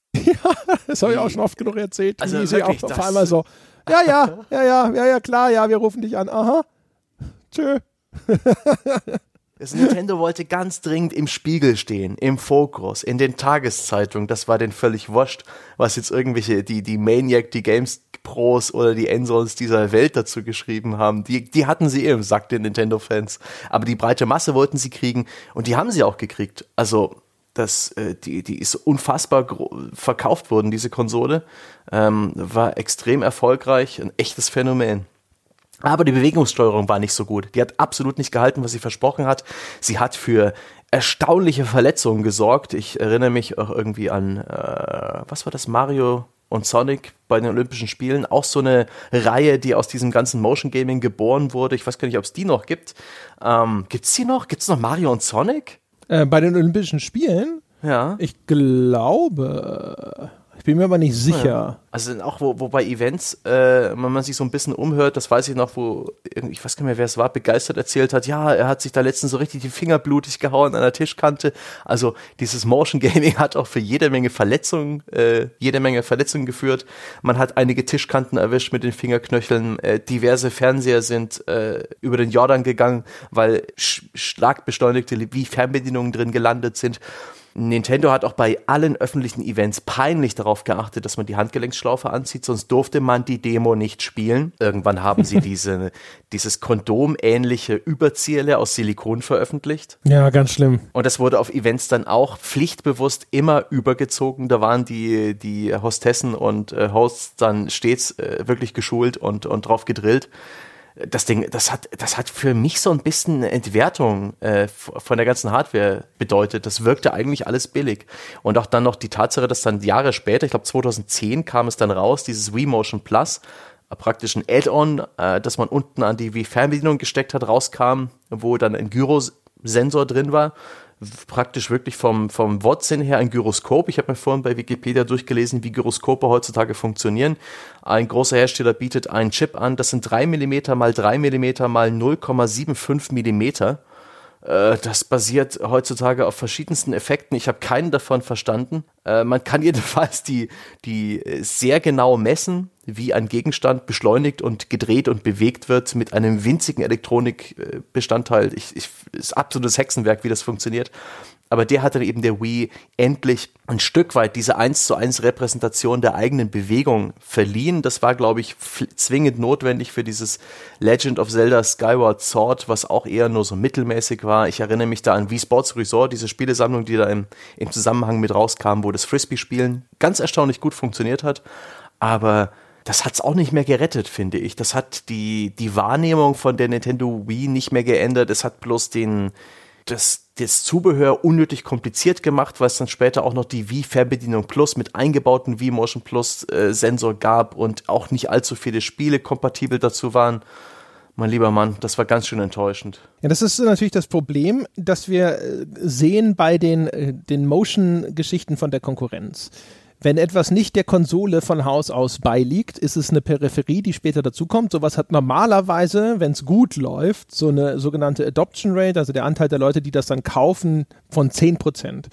Was heißt also, wenn du für sowas spezifisch etwas produzierst, dass das voraussetzt, dann hast du 90 Prozent des Marktes automatisch außen vor gelassen bei deinen Verkäufen. Was die Folge hat, dass das keine Sau unterstützt, außer dem First-Party-Hersteller, der ein Interesse daran hat, das irgendwie weiter in den Markt zu drücken und selbst der wird sich zurückhalten. Das ist bei der V-Motion Plus der Fall, wobei das natürlich nur eine Erweiterung eines ohnehin vorhandenen Feature-Sets ist. Aber das heißt natürlich, es gibt keinen, der jetzt außer Nintendo selber so wahnsinnig ist, exklusiv auf V-Motion Plus zu setzen. Selbst wenn, jetzt nehmen wir mal an, V-Motion Plus hätte eine viel bessere Adoptionsrate als jetzt im Schnitt oder sowas, sondern hätte von mir sogar 30 Prozent erreicht. So, so oder so, das macht halt keine Sau. Und das ist das große Problem von PlayStation Move und das ist insbesondere auch natürlich das große Problem von Kinect, weil das sind beides Sachen, die an sich äh, der Nintendo Motion Lösung überlegen sind, zu dem Zeitpunkt, wo sie erscheinen, auf verschiedene Arten. Also Kinect, indem es quasi völlig frei funktioniert, nur den, den Körper im Raum erfasst, sogar mehrere Körper im Raum erfassen kann. Oder eben Move, das präziser ist zu dem Zeitpunkt. Und äh, durch diese, diese leuchtenden Blobs sozusagen halt auch äh, dann funktioniert, wenn das Ding vom Fernseher abgewandt ist und solche Geschichten. Aber äh, das sind halt alles Sachen, wenn du exklusiv für Move produzierst oder exklusiv für Kinect produzierst, dann äh, lässt du einen Großteil des Marktes außen vor. Insbesondere bei Kinect, das auch noch sehr, sehr teuer war. Und im mhm. Grunde genommen gilt es auch für Move, weil da musstest du das PlayStation Eye noch dazu kaufen und das hat vorher auch keine Sau besessen. Außer mir. Ich habe nämlich immer eine PlayStation Eye-Kamera gekauft, weil ich äh, seit Rainbow Six Vegas es so geliebt habe, mein eigenes Gesicht in Spiele einzubinden. Ich habe mir für meinen Bruder extra noch eine, eine, eine Xbox 360-Kamera damals dazu gekauft, beziehungsweise halt auch einen PlayStation Eye äh, damit wir beide gegeneinander im Multiplayer mit unseren blöden Fotofressen auf diesen 3D-Modellen spielen konnten. Das war so gut. Auch bei Fight Night konntest du deine, dein, dein Gesicht hochladen und dann einen Boxer erstellen, der so aussieht wie du. Und es war so gut. Oh Gott, war das gut. das ist ein Feature, von dem ich mir so wünsche, dass es endlich in, in voller Breite in allen Multiplayer-Spielen drin ist, dass du dein Gesicht einbinden kannst. Die Lösungen, die da existieren, die sind schon so gut. Du konntest, kannst bei EA, glaube ich, sogar bis heute bei diesem blöden EA Game Face oder wie das heißt, ein Foto so von Front und Seite hochladen und dann rendert ein 3D-Avatar da draus. Und der sieht echt ziemlich gut aus. Das wird schon reichen. Ja, und wahrscheinlich ist diese Technologie jetzt schon viel weiter. Und trotzdem ist es total selten. Das ist eine der, das, das ist das beste Gimmick der Welt. Und ich wünschte, es wäre überall Pflicht. Es müsste ein Gesetz geben dafür. Naja, aber auf jeden Fall, das ist halt das große Problem. Wenn sowas nicht, nicht jeder Besitzer der Konsole hat sowas und du kannst dich darauf verlassen, sofort ist die Unterstützung dürftig und dann auch schnell verschwunden, weil äh, kauft natürlich auch keiner, wenn es dafür nichts gibt. Ja, aber interessant ist es doch, dass wirklich all die großen Hersteller auch plötzlich Motion Gaming machen mussten. Bezeichnend war für mich der Moment, als ähm, und das war, ich glaube, nachdem die Wii angekündigt war, bevor sie erschienen war, hat Sony schnell noch einen Bewegungssensor in den DualShock 3 eingebaut. Und dann war es auch kein DualShock 3 mehr, sondern in den neuen ähm, PlayStation 3 Controller. Zum Launch hatte der keine Vibrationsmotoren mehr, also kein Rumble-Feature, dafür aber eingebaute Bewegungssensoren. Ungefähr auf dem Niveau der Wii. Ich glaube, da war kein Gyrosensor drin. Also auch ungefähr Wii-Fernbedienungsniveau. Das kam völlig aus der Kalten im Rahmen einer E3-Pressekonferenz. So, so völlig, hä, warum das denn? Und das wurde in, in sehr, sehr, sehr sehr wenigen Spielen genutzt. Da gab es dieses, oh Gott, dieses Multiplayer mit irgendwelchen Gleitern durch die Luft. Warhawk oder wie Warhawk, hieß. ganz ja. genau. Und noch dieses von Factor 5, dieses Drachenreitspiel. Leer. Leer die das genutzt haben. Man konnte in einem dieser Basketballspiele seine Freiwürfe durch so eine ähnliche Geste mit dem Controller machen. Ich glaube, damit hat sich dann auch die Unterstützung dieses Features erschöpft. Irgendwann kam dann auch reumütig wieder der Rumble-Motor angekrochen. Und es ist echt, krass, dass, dass sie da auf diesen Zug mit aufspringen mussten, dass es so nicht für nötig hielt. Wir brauchen das, wir brauchen das. Und ähm, so viele Controller-Features, auch heute noch im DualShock 4, sind ungenutzt. Ich, der DualShock 4 hat ja auch Bewegungssensoren mit drin. Die werden leidlich zwar nur, aber immerhin zusammen mit äh, PlayStation VR im Rahmen von VR genutzt, wo ich auch generell der Meinung bin, dass hier Motion Gaming eine, also die Motion-Steuerung ein neues und deutlich besseres Zuhause hat. Ähm, die Tatsache, dass dann eben auch Sony äh, für die PS3 diese Move-Controller überhaupt rausgebracht hat, das war sowas Kurzlebiges, das war sowas offensichtlich zum Tode verdammtes. Und trotzdem, sie haben sich da Mühe gemacht, sie haben eine verhältnismäßig gute Hardware rausgebracht. Die Tatsache, dass die Webcam sozusagen anhand der Größe der leuchtenden Kugeln an der Controllerspitze relativ gut äh, berechnen kann, wie weit sie weg sind und dass da eben auch Gyrosensoren drin waren. Das Disc Golf Spiel bei Sports Champions, das war zwar so, ein, so steril wie in einem Zahnarzt-Wartezimmer, dieses Spiel, aber das Disc Golf Spiel hat mir richtig Spaß gemacht. Ähm, das hatte was, aber das offensichtlich, die Adoption Rate war nicht so doll. Nach einer kurzen, heftigen Startphase kam nicht mehr viel. Äh Immerhin, wer, wer sich die blöden Dinger aufgehoben hat, kann sie jetzt zusammen mit PlayStation VR benutzen und damit den schlechtesten VR-Motion Controller in der aktuellen Virtual Reality Landscape nutzen. Es geht zwar aktuell nichts Besseres, aber ich bin mir sicher, Sony wird das in einer eventuellen PlayStation 5, wenn sie dann immer noch VR machen wollen, nicht mehr weiterführen. Dafür sind diese Dinger zu ungenau. Denn diese, diese Gyroskope, das hatten sie auch bei der Wii das Problem, bei der Wii Motion Plus und eben beim Move Controller, die haben dieses Driftphänomen. Das heißt, die können schon relativ genau erkennen, wohin man das alles neigt und äh, sie übertragen relativ schnell und präzise die Handbewegungen oder die Controllerbewegungen ins Spiel, verlieren aber irgendwann ihre Mitte. Also sie driften allmählich mit jeder Bewegung in irgendeine Richtung ab. Und dann muss man sie erstmal auf den Tisch legen für ein paar Sekunden, bis sie sozusagen wieder sich nullen. Und das ist anscheinend ein, ein inhärentes Problem von diesen Gyrosensoren und das nervte. Das nervt, äh, nervte damals und das nervt heute erst recht, wenn man die Dinger in Virtual Reality benutzt und wenn man seine praktisch in der virtuellen Realität seine Repräsentation vom Controller anschaut und ihn dabei zuschauen kann, wie sie im Schneckentempo langsam die Richtung verändern und irgendwo hinwandern. Und das ist doch, ah, das ist einfach ärgerlich. Das hat keine Zukunft. Moderne Motion Tracker bedienen sich da völlig andere Techniken und ähm, haben Zukunft, anders als der Kram. Ja, ein Strohfeuer in einem Strohfeuer hier. Motion Controls in VR. nein, nein, nein, nein, nein. Da, da, da, hat, da hat das Strohfeuer vielleicht sogar eine kleine Heimat gefunden Minuten als wärmendes äh, Holzkohlefeuer mit ordentlich Glut, die uns lange noch über den Winter bringen wird, denn in Virtual Reality gehört ein Motion Controller einfach rein, obwohl die Grenzen dann vielleicht auch schon deutlich verschwinden. Das, was in VR letztendlich funktionieren wird, irgendwelche Dinge, die sehr nah an unseren Händen sind und äh, unsere Hände relativ gut ins Spiel bringen, das ist eigentlich nicht mehr vergleichbar mit dem, was äh, die Nintendo Wii und PlayStation Move gemacht haben. Da sind sicherlich noch ein paar Bestandteile drin, aber es ist nicht mehr dasselbe. Ja, klar. Das ist natürlich ganz interessant. Man sollte ja eigentlich meinen, dass vielleicht äh, sowas wie ein Kinect für VR sogar noch besser wäre, weißt du, dass einfach deine Körperbewegungen an, einfängt, ohne dass du da jetzt in irgendeiner Form, aber du, ich gebe dir auf jeden Fall recht, dass irgendeine Kombination davon, von diesen VR-Headsets mit solchen äh, Sachen, die nennen wir mal es so, so Körpercontroller, ja, Dinge, die halt irgendwelche Körperbewegungen erfassen und umsetzen, das ist natürlich da tatsächlich eine hervorragende Kombination.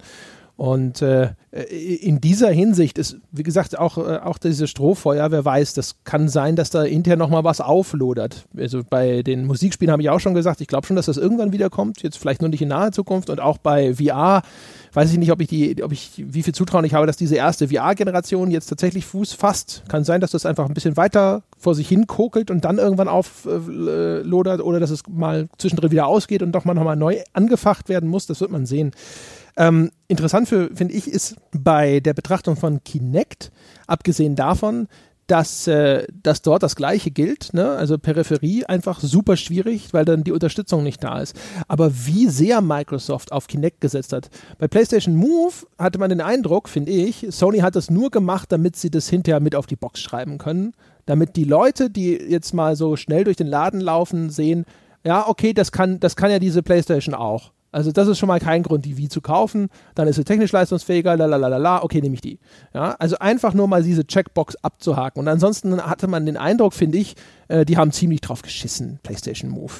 Während Kinect was ja auch die innovativere oh, ja. Technik war, die habe ich schon das Gefühl, da hat Microsoft, finde ich, schon also die haben erstens ein viel, viel größeres Brimborium. Die Enthüllung oh, von Kinect, meine Fresse, ja, was für ein beschissener Aufriss für nichts. Warst du dabei? Warst du ja, in Los ja, Angeles in diesem ja, Galen Center oder wo das war, wo Projekt Natal final vorgeführt wurde? Haben wir, haben wir, glaube ich, sogar wir beide schon mal drüber gesprochen. Äh, Habe ich schon Gott, mich ausgekostet. Es war entsetzlich, es war schlimm, es war, es war äh, Zeitverschwendung und ja. Und dann, äh, ich meine, bei der Xbox One war es dann, das ist eigentlich ja die richtige Entscheidung, von Haus aus bei der Konsole dabei. Problem war, dass Sony natürlich dadurch das attraktivere Angebot hatte, sie um 100 Euro unterboten hat mit einer leistungsfähigeren Konsole als die Original Xbox One und das für sie nicht haltbar war, weil diese, diese ganze Kinect-Geschichte einfach nicht das aufgewogen hat, dass sie auf einmal 100 äh, Dollar teurer oder 100 Euro bei uns teurer waren. Äh, aber ansonsten natürlich, wenn man diese Peripherie wirklich nutzen will und wenn man dann wirklich daran glaubt, war das natürlich die richtige Entscheidung. Aber ähm, was ich eigentlich über Kinect sagen wollte, ist folgendes. Ich finde es ganz interessant. Ich fand Kinect, obwohl es eigentlich von der Technik, finde ich, viel faszinierender ist, weil es halt einfach so völlig frei funktioniert. Das hatte nie dieses Gefühl. Ich habe und da einfach mal so die Theorie in den Raum gestellt. Ich glaube, dieses Artefakt fehlt. Also wir haben ja, ich habe vorhin drüber gesprochen, wie wie wertvoll diese Plastikgitarren für das Rollenspiel sozusagen sind, äh, bei sowas wie Rockband und so. Und äh, wenn du auf einmal nichts mehr in der Hand hast und einfach nur in der leeren, leeren Handes in der Luft herumfuchtelst, bin ich auf einmal auf eine Art und Weise vom Spiel entkoppelt. Also so faszinierend es war, dass Kinect überhaupt funktioniert hat und wie gut es dann hinterher auch mit Kinect 2.0 tatsächlich funktioniert hat. Immer noch nicht gut genug, aber trotzdem, ja, erstmal so finde ich von der technischen Faszination her schon eine ganz geile Geschichte mit Kinect. Aber das, das fühlte sich im Gegensatz zu sowohl der Wii als auch PlayStation Move auf eine eigenartige Art und Weise so komisch an das, ich weiß auch nicht, also vielleicht ist es nur eine Gewöhnungssache, aber ich weiß nicht, wie es dir ging. Mir ging es halt echt so, dass ich dachte, also wenn ich irgendwas in der Hand habe, was dann auch vielleicht diese Waffe, das Schwert oder sonst irgendwas repräsentiert, funktioniert es für mich besser. Hm, kann ich absolut verstehen. Äh, es wirkte entrückt, äh, irgendwie, als ob es eigentlich egal ist, was ich mache, weil ja auch Kinect nie so wirklich hundertprozentig präzise dich ins Spiel gebracht hat. Das wirkte viel, man hatte nichts, was einen wirklich mit dem Spiel verbunden hat. Und da ist ein Controller, den man in den Händen hält, einfach zur Not deutlich greifbarer im wahrsten Sinne des Wortes, wo man auch mit dem Tastendruck und all die Motion Controller, die es da draußen gibt, haben ja immer noch Tasten, mit denen man sofort was machen kann. Und das fehlte bei Kinect. Kinect hatte diese seltsame Pausehandhaltung, wo man dastehen muss und einen Arm leicht schräg halten muss und einen waagerecht. Ich weiß gar nicht mehr, wie, wie das ging. Ja, ähm, genau, wie so ein Typ, der so mit so Flaggen ja. von einem Schiff zum nächsten kommuniziert. Und das dann war, musste man stillhalten. Jede Kinect-Eingabe brauchte praktisch so ein bisschen stillhalten. Dann ist ein kleiner Ladebalken gekommen. Hey, meint der User das gerade ernst? Es hatte so ein, so ein Präzisionsproblem diese ganze Steuerung, weil sie musste halt sehr vage Eingaben interpretieren, durfte nichts falsch machen und das hat für so viel Frust gesorgt. Es gab da dieses Steel Battalion, ich glaube, das war für die Xbox One. Das muss eine der frustrierendsten, bescheuertsten Spielideen, äh, Spielerfahrungen gewesen sein, die es gab, wo, wo, wo das Spiel einfach in den seltensten Fällen das gemacht hat, was man wollte. Und das ist auch so, äh, so ein Fuchteln in dem, in dem Motion Controller, das ist zumindest noch beherrschbar, aber die, die Vielzahl an, an menschlichen Formen und äh, Erwartungen, die man hat und die Art und Weisen, wie sich Leute bewegen, die hatten natürlich da eine extrem äh, schlaue und clevere Middleware dazwischen. Die API hat aus äh, jeder Körperform äh, sehr schnell und äh, effizient so eine Art Skelettmodell gemacht, was wieder Spielen zur Verfügung stand. Es ist beeindruckend, was die alles da rausgeholt haben, inklusive dem Puls des Spielers bei Kinect 2, weil man den Puls halt messen kann äh, durch die, ich glaube, Veränderung der Farbe der Haut oder vielleicht sogar die Infrarotkameras eigentlich wirklich Bleeding Edge, das modernste, was es gab, der um Welten zukunftsträchtiger als Nintendos Wii Fernbedienung, aber letztendlich irgendwie nicht menschlich fassbar. Für den, für den Benutzer eine ganz doofe Erfahrung. Ich habe niemanden erlebt in meinem Leben, der von Kinect rundum begeistert war.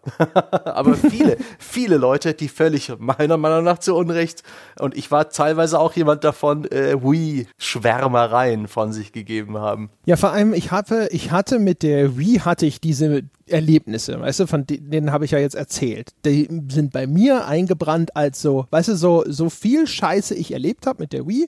Wir hatten unsere guten Zeiten, ja also diese, diese Beziehung, ich und die Wii, wir hatten unsere tollen Momente äh, und an die erinnere ich mich gerne zurück. Und das habe ich nicht mit Kinect. Wenn ich an Kinect denke, denke ich sofort an genau das, was du beschreibst, dass ich im Hauptmenü mit meiner Hand irgendwo fünf Sekunden über einem Button schweben muss, bevor die Konsole sagt, okay, dann wähle ich diesen Button mal aus. Solche Geschichten, ja. Oder Spracherkennung, die fünfmal funktioniert und beim sechsten Mal auf einmal nicht.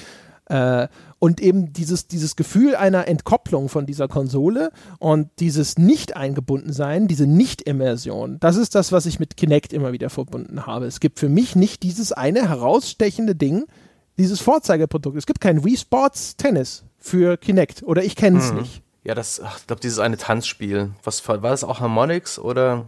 Kann gut sein, ja. Das Dance ganz, Central? Just Dance, nee. Dance Central? Äh, ja, ich so. weiß es nicht mehr. Ähm, oh, Dance Central. Das soll ganz okay gewesen sein. Ich habe es auch mal gespielt, aber ich habe einfach, nee, ich, ich, erinnere mich an nichts. Und Microsoft hat auch absolut Hanebüchen überversprochen, was Kinect tun kann. Die frühen Teaser-Videos und diese Visionen von Kinect, wo der Vater und Sohn nebeneinander auf dem Sofa sitzen und die Hände nach vorn halten und damit ein Rennspiel spielen, wie das Kid äh, seine, sein Skateboard in die Kamera hält und ja. im Spiel wird es dann sein eigenes Skateboard. Furchtbar. Also wenn, wenn sie es eingehalten hätten, ne? Aber also das, oder Project Milo, ja. Ja, ja. Da, da hat man eigentlich direkt von Anfang an gesehen, nee, die haben, also ja. die, die, haben so hoch gezielt, das hat ihnen niemand zugetraut. Und dann haben sie auch noch so, so furchtbar underdelivered. Erstaunlich, dass sie überhaupt dann äh, für die Xbox One noch mal drauf gesetzt haben.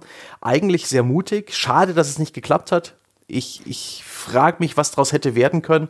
Aber ich glaube, es existiert auch aktuell nicht so wirklich die Bereitschaft, ähm, oder es hat damals nicht so die Bereitschaft existiert, diesen, dieses immer sehende Auge und dieses immer lauschende Ohr in der Wohnung zu installieren. Inzwischen kommen ja diese ganzen Personal Assistants von Amazon, von, äh, von Google und Co. auf den Markt und Leute sind aktuell, habe ich den Eindruck, insbesondere in den Staaten dann schon wieder eher gewillt, sich da so einen stillen Beobachter in den Haushalt zu tun. Vielleicht war es einfach zu früh. Ja, oder vielleicht ist auch der Kontext ein anderer. Also bei Microsoft hat man vielleicht viel mehr den Eindruck gehabt, dass das ein trojanisches Pferd ist mit Weißt du, wo mhm. sie sagen, hey, komm mal, eine Spielkonsole mit diesem und jenem. So eine blöde Alexa ist ja in erster Linie dazu da, dass sie dir zuhört und ständig auf Sprachkommandos reagiert. Mhm. Bei der Konsole ist es aber nur ein Gimmick. Das ist nicht das Kernfeature, dafür ist sie nicht da. Und dann auch noch irgendwie eine Euler, die halt sagt so, ja, und wir würden dann hier und da Dinge zu Werbezwecken auswerten und so. Äh, ich glaube, das ist halt das Problem. Also in, auch da wieder, in diesen Eulers wird ja, da räumen sich ja Hersteller erstmal alle Rechte auf dieser Welt ein. Das ist sozusagen so ein übliches Geschäftsgebaren. Du kannst dir sehr viele Eulers anschauen und du, du wirst, dir fallen die Augen aus dem Kopf, was da alles drinsteht, was die dürfen, was du nicht darfst und so weiter und so fort, ne? was ihnen angeblich alles gehört und so weiter. Häufig verstößt gegen zig Landesgesetze, weil es nur nach US-Maßstäben geschrieben ist und so weiter und so fort.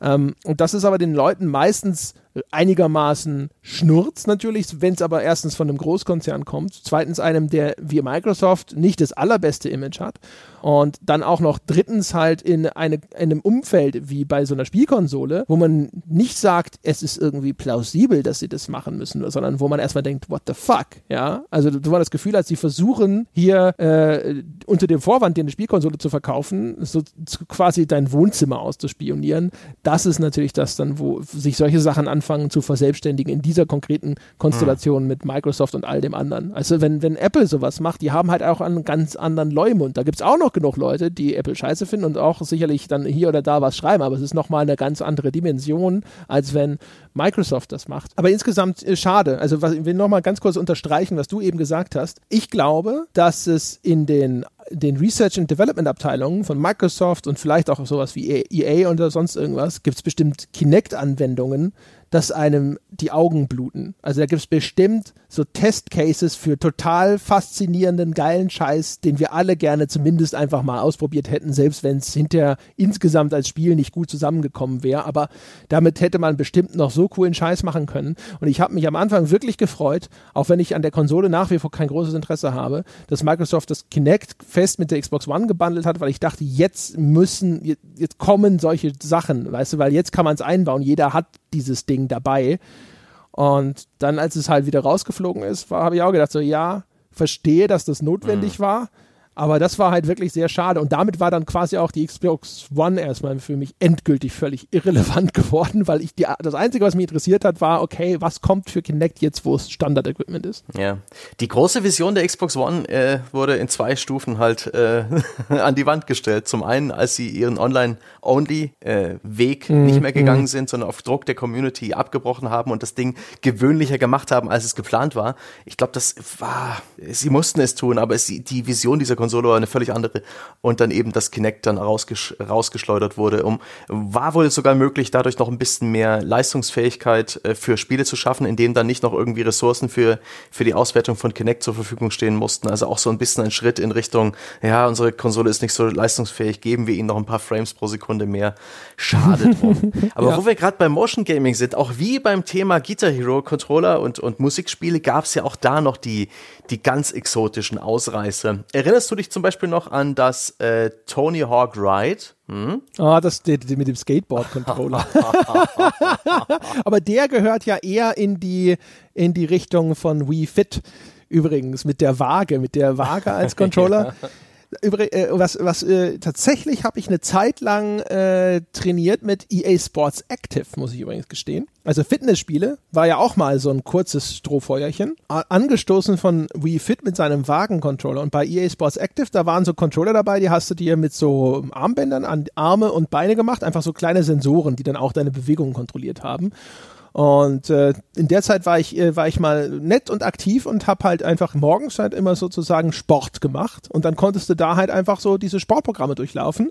Und ich muss gestehen, das hat mir gut gefallen. Das war halt Gamification von Alltagssport, wo du dann halt einfach dann gucken konntest, dass du denkst so, hey, ich will meine, meine Highscore schlagen, ja. Und dann machst du halt deine XY Liegestützen und so, die, die, haben dann halt verschiedene so ganz normale Fitnessübungen, Leichtathletik, Aufwärmscheiß-Programme, die du dann abrufen konntest, konntest das aber auch sogar online vergleichen. Dann hatte ich bei mir in der Firma zwei Leute, die das auch gemacht haben und dann konntest du immer sehen, na, was hat denn der Achim heute gemacht? Aha.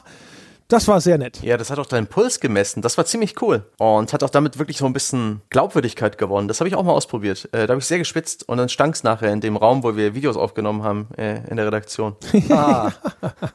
Ja, das stimmt. Ich hatte den großen Vorteil, dass in meiner damaligen Wohnung, da gab es so, so eine Abstellkammer, die dazu gehörte quasi. Äh, die war unbeheizt und da konntest du nicht viel machen mit. Und da war sehr viel Platz. Und dann habe ich da eine ich glaube, eine Wii sogar rübergestellt. Und da musste man in der ersten Version, die habe ich nicht benutzt von ESP Sports Active, da wollten sie noch, dass du die, die, die Motion-Fernbedienung in irgendwelche Schlaufen reinsteckst und oder in der Hand hältst oder irgend so ein Quatsch. Äh, da gab es dann so eine, so, eine, so eine Pouch, ja, so eine kleine, so eine kleine Schlaufe sozusagen zum ans Bein schnallen. Ich glaube, für den irgendeinen der Controller oder sowas, das war völlig albern. Aber dann in der zweiten Iteration war das dann alles komplett äh, wireless mit so Sensoren und das war ziemlich cool, muss ich sagen. Also halt einfach so die Wii ne, rübergestellt, mit der ist zu der Zeit nicht mehr viel passiert. Da war Xbox 360 und PS3 waren fest im äh, in Besitz des Wohnzimmers, bis halt das nächste Nintendo-Spiel erschien. Und dann habe ich da immer hier mit äh, dem EA Sports Active Sport gemacht. Also da habe ich auch ehrlich gesagt ganz gute Erinnerungen dran, einfach weil es halt nett war, ne? So dieses, dieses Wettbewerbsding und dann auch online verbunden mit anderen Leuten, von denen wusstest, ja, die machen das auch. So, so albern kann es nicht sein. Das war schön. Ja, aber der Tony Hawk Ride Controller. Ja, der war natürlich, Gott. mein Gott. Ja. Also eine Art äh, Plastikwippe, auf der man stand, mit der man dann sozusagen den Charakter im Spiel bewegt hat, durch nach links und rechts neigen. Also praktisch wie so ein, ich, ein Kumpel von mir hat so ein, so eine wie heißt denn das? Einfach so ein rundes Stück Holz mit Grip-Tape oben drauf und unten ist eine Halbkugel. Ähm, so dass man ja, so ein Balance-Board. So, so ein Balancierding, was super anstrengend ist, wo man auch überhaupt nicht lange äh, drauf stehen kann, ohne dass das Ding mit einer Seite zum Boden kippt. So was ähnliches war das. Ähm, hatte so ein paar Sensoren, auch so hm, dass man das Ding an der Nase angefasst hat oder an den Seiten für die Grabs, dass man da irgendwelche lichtempfindlichen Sensoren hatte und es war eine Riesenenttäuschung. Das wurde groß vermarktet, da hat der arme Tony Hawk sich hingestellt und, und das Ding auch noch irgendwie für cool befunden. Und das Spiel dahinter war so eine grausame, sich fast automatisch spielende Tony Hawk Downhill oder Ride hieß das dann. So eine Downhill-Skateboarding-Geschichte, wo man nicht mehr machen konnte, als so ein bisschen nach links und rechts lenken, was auch nicht genau war. Und also das Ding wurde allgemein von allen gehasst. Es war ein Riesenreinfall und auch so ein Symptom von, äh, ja, der Markt wird gerade übersättigt mit Bewegungsbullshit. ja, das ist echt wahr. Ja, ist ganz ulkig. Es gibt eh anscheinend so so Zyklen ist natürlich halt einfach so ein Ausdruck dieses MeToo-Verhaltens. Ne? Der Markt sieht, irgendjemand ist sehr erfolgreich mit X und Y und dann kommen die Nachahmer. Und wenn der Markt in, in, in den großen Bereichen schon besetzt ist, dann gehen sie in die Nischen und dann kommt halt so ein Schwachsinn halt dabei raus, wie eben diese Skateboard-Controller oder auch der, der DJ-Turntable-Controller äh, oder das U-Draw-Tablet von hm. THQ und oh all, Gott, all solche Sachen. Das ist halt alles so dieses Geschäft mit der Peripherie und jetzt haben wir es ja wieder gesehen mit den äh, Amiibos und den Skylanders genau. und den Disney Infinities, also diese ganze da, Toys to Life nennt man das ja, ja, dieser ganze Quatsch, der auch mal riesengroß ist und wo jetzt vieles davon wieder abgestorben ist. Ich glaube Skylanders, äh, gibt es das noch? Wird das noch fortgesetzt? Ich glaube fast, dass sie inzwischen alle eingestellt wurden. Ich bin mir nicht sicher. Disney Infinity ist weg. Und ich glaube, Amiibos macht Nintendo noch hier. Genau, Amiibos werden noch, die lohnen sich immer noch, damit druckt Nintendo so viel Geld. Aber weil auch kein Spiel ringsherum existiert, weil die universal kompatibel zu allen Nintendo-Spielen sind. Das ist der große, clevere Clou, den sie da haben. Ja. Und die Marken, Nintendo-Marken sind ja. halt brutal stark. Also man macht sich keine Vorstellung, wie populär und bekannt die Figuren von Nintendo in diesem Portfolio sind und wie viele Leute halt wirklich einfach sich auch gerne nur einen Yoshi oder einen Mario oder sonst irgendwas auf den Schreibtisch stellen, die diesen Amiibo noch nie in ihrem Leben benutzt haben, um das irgendwo in einem Spiel irgendein Mikro belanglos Feature zu aktivieren. Die wollten halt nur den Woll-Yoshi. Ja, aber um nochmal auf die ganze Bewegungssache zurückzukehren. Es ist ja nicht so, dass Motion Gaming vorher nicht existiert hat. Es ist ja nicht so, dass Nintendo das erfunden hat. Aber Nintendo hat es halt so salonfähig gemacht, dass, dass plötzlich da die, eine gewisse Sogwirkung entstand. Ich erinnere mich zum Beispiel noch ähm, an Game Track. Ähm, ich weiß nicht, T-R-A-K wurde es geschrieben. Das waren Handschuhe oder so ähm, Handgelenkbänder, an denen hing eine Schnur und diese Schnur mündete in einer Basisstation. ja, stimmt, ich erinnere mich. Kam das über Atari in Deutschland? Ah, ich glaube so? schon, ja. Ich glaube. Also, diese Schnur war wie so eine Hundeleine, ja, dass ja. man, dass sie sich selbst eingezogen hat und äh, außerdem hat man mit dieser Schnur praktisch einen Analogstick bewegt und aus der Stellung des Analogsticks und äh, offensichtlich äh, aufgrund der Informationen, wie weit man die Schnur rausgezogen hat, konnte auch diese Hardware leidlich allerdings nur erkennen, wo im Raum du deine Hände hattest. Und da gab es dann ein ganz schrottiges Boxspiel dafür. Furchtbar. Da, ja, das ist so, es gibt, äh, es gibt so frühes Motion Capturing, da gab es so Motion Capture Anzüge. Wo auch äh, ganz, ganz viele so, so auch äh, so Seilzüge verbaut waren, äh, äh, und anhand derer dann halt, äh, die dann ne, über so kleine Rollen liefen und je nachdem, wie weit sich diese Rolle bewegt hat, das haben dann Sensoren gemessen und daraus wurde dann Bewegung abgeleitet zum Beispiel. Und ich glaube, an sowas ist das angelehnt, könnte ich mir vom vorstellen zumindest, weil ja da Überschneidungen existieren, was Spielebranche angeht und Motion Capturing und solche Geschichten. Stimmt, daran kann ich mich noch erinnern. Ich meine, es gab ja auch sogar schon früher solche äh, Sensorik. Also in diesem Angelcontroller zur Dreamcast, ja. das bei diesem Bassfishing mit dabei war, den konntest du ja auch so hochreißen, um dann die, äh, die Angel einzuziehen zum Beispiel. Oder es gab den Novint Falcon. Oh, der, hast du den mal ausprobiert? nee, den habe ich, den hab ich noch nie probiert. Das ist etwas, was ich echt ein bisschen bereue, weil das. Äh, der, ja, ja, das ist gar nicht mal so scheiße gewesen. Das ist ein, ein Haptik-Controller, meine Damen und Herren.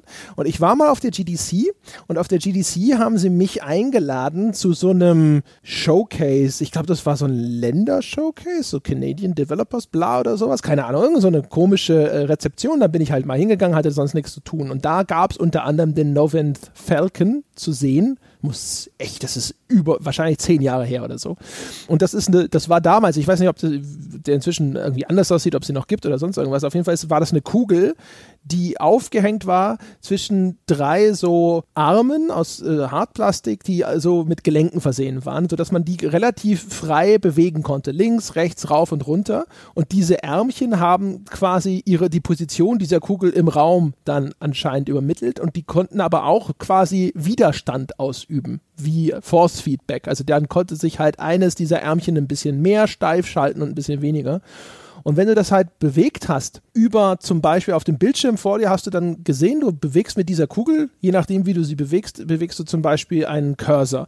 Und da ist ein Golfball auf diesem Bildschirm. Und dann simuliert es, wenn du über, mit dem Cursor auf dem Bildschirm über diesen Golfball fährst, eben diese kleinen Löchlein, die in so einem Golfball drin sind, diese unebene Oberfläche. Oder auch, der, dann können sie den Golfball, konnten sie verwandeln in sowas, das aussah wie so Wackelpudding. Und dann auf einmal bewegst du das, als ob das durch so eine viskose Flüssigkeit du diesen Cursor so durchdrückst. Es geht voran, aber halt nur zäh. Und dieses, dieses Gefühl, so diese, diese Oberflächenstrukturen, diese Haptik zu vermitteln, das hat funktioniert. Es war ein total bizarres, komisches Gerät, von dem vom bloßen Anschauen ich sofort gedacht habe, keine Sau will das haben. Aber es hat äh, tatsächlich, also ich war ganz beeindruckt, dass überhaupt, wie, wie es dieses Gefühl transportieren konnte. Ja, eine, eine 3D-Maus mit Force Feedback. Ganz eigenwillig. Da gab es wohl auch irgendwelche, ich glaube in Half-Life 2 konnte man es spielen. Äh, auf eine ganz ich habe das Ding noch nie besessen oder benutzt in, in, im echten Leben gesehen. Das ist echt schade, weil ah, bin echt überrascht, dass du überhaupt weißt, dass es das gab. Ich habe das damals da ausprobiert und bin da rausgegangen und mir gedacht so, boy, Novin Falcon, mal schauen, wann ihr eure Türen zuschließen müsst. Nee, also das habe ich im, im Rahmen von so einer, äh, da war ich noch äh, PC Games Leser. Die PC war's, Games hatten War es bekloppte Peripherie-Special? Sowas in der Art. Also so unter Kurioses. Unter, unter Kurioses lief das und ich bin jemand, der merkt sich das. Genauso habe ich mir zum Beispiel gemerkt, dass es von Microsoft das Sidewinder oder Freestyle Pro Gamepad gab. Also Microsoft Sidewinder Sidewinder, jetzt, jetzt ist mein Hirn gerade kaputt. Sidewinder. Sidewinder-Reihe, also eine Reihe von Gamepads und äh, Joysticks und sowas. Lange da Zeit das beste PC-Gamepad, mhm. das äh, Microsoft Sidewinder. Da gab es im Karstadt in Dresden, wo der, der junge Sebastian Stange regelmäßig mal mit dem Bus hingefahren ist, als er dann langsam so ein bisschen flügge war, um im Karstadt rumzustehen und äh, Videospiele zu spielen. Da gab es eine Demostation mit so einem Motocross-Spiel, mit so Voxel-Grafik, wo man das äh, Motorrad mit der Neigung des Controllers lenken konnte. Das war äh, späte 90er. Also das ist alles äh, nicht neu gewesen, als Nintendo es erfunden hat, aber es, es war halt zum ersten Mal so richtig, äh, so richtig groß und populär. Da gab es sogar mal äh, so einen geilen Arcade-Automaten. Da bist du auf eine riesige Replika eines Motorrads geklettert und hast gelenkt, indem du das zur Seite gekippt hast. Das konnte man so äh, immer ein paar Grad nur links und rechts zur Seite neigen und dann musstest du dich halt mit diesem äh, Gerät wirklich in die Kurve reinlegen. Habe ich als Kind mal irgendwo in irgendeiner Arcade Hall gespielt. Das war geil. Super ja. cool. Ach ja. Nee, aber es schön, dass schön, dass wir das miterlebt haben. Ich meine, letztendlich haben wir vielleicht ein bisschen ähm, bisschen Geld verbrannt mit unserer Investition in Motion Gaming. Gott sei Dank habe ich mir keinen Move gekauft, gekauft, obwohl ich jetzt rückblickend jetzt, wo ich eine PlayStation VR daheim habe, schon fast ein bisschen schade finde. Aber ich habe auf Events und durch User äh, Erfahrungen inzwischen mitbekommen, dass dieses Drifting halt echt ein Problem ist ärgerlich eigentlich. Und ähm, bei diesen die noch irgendwo rumliegen haben.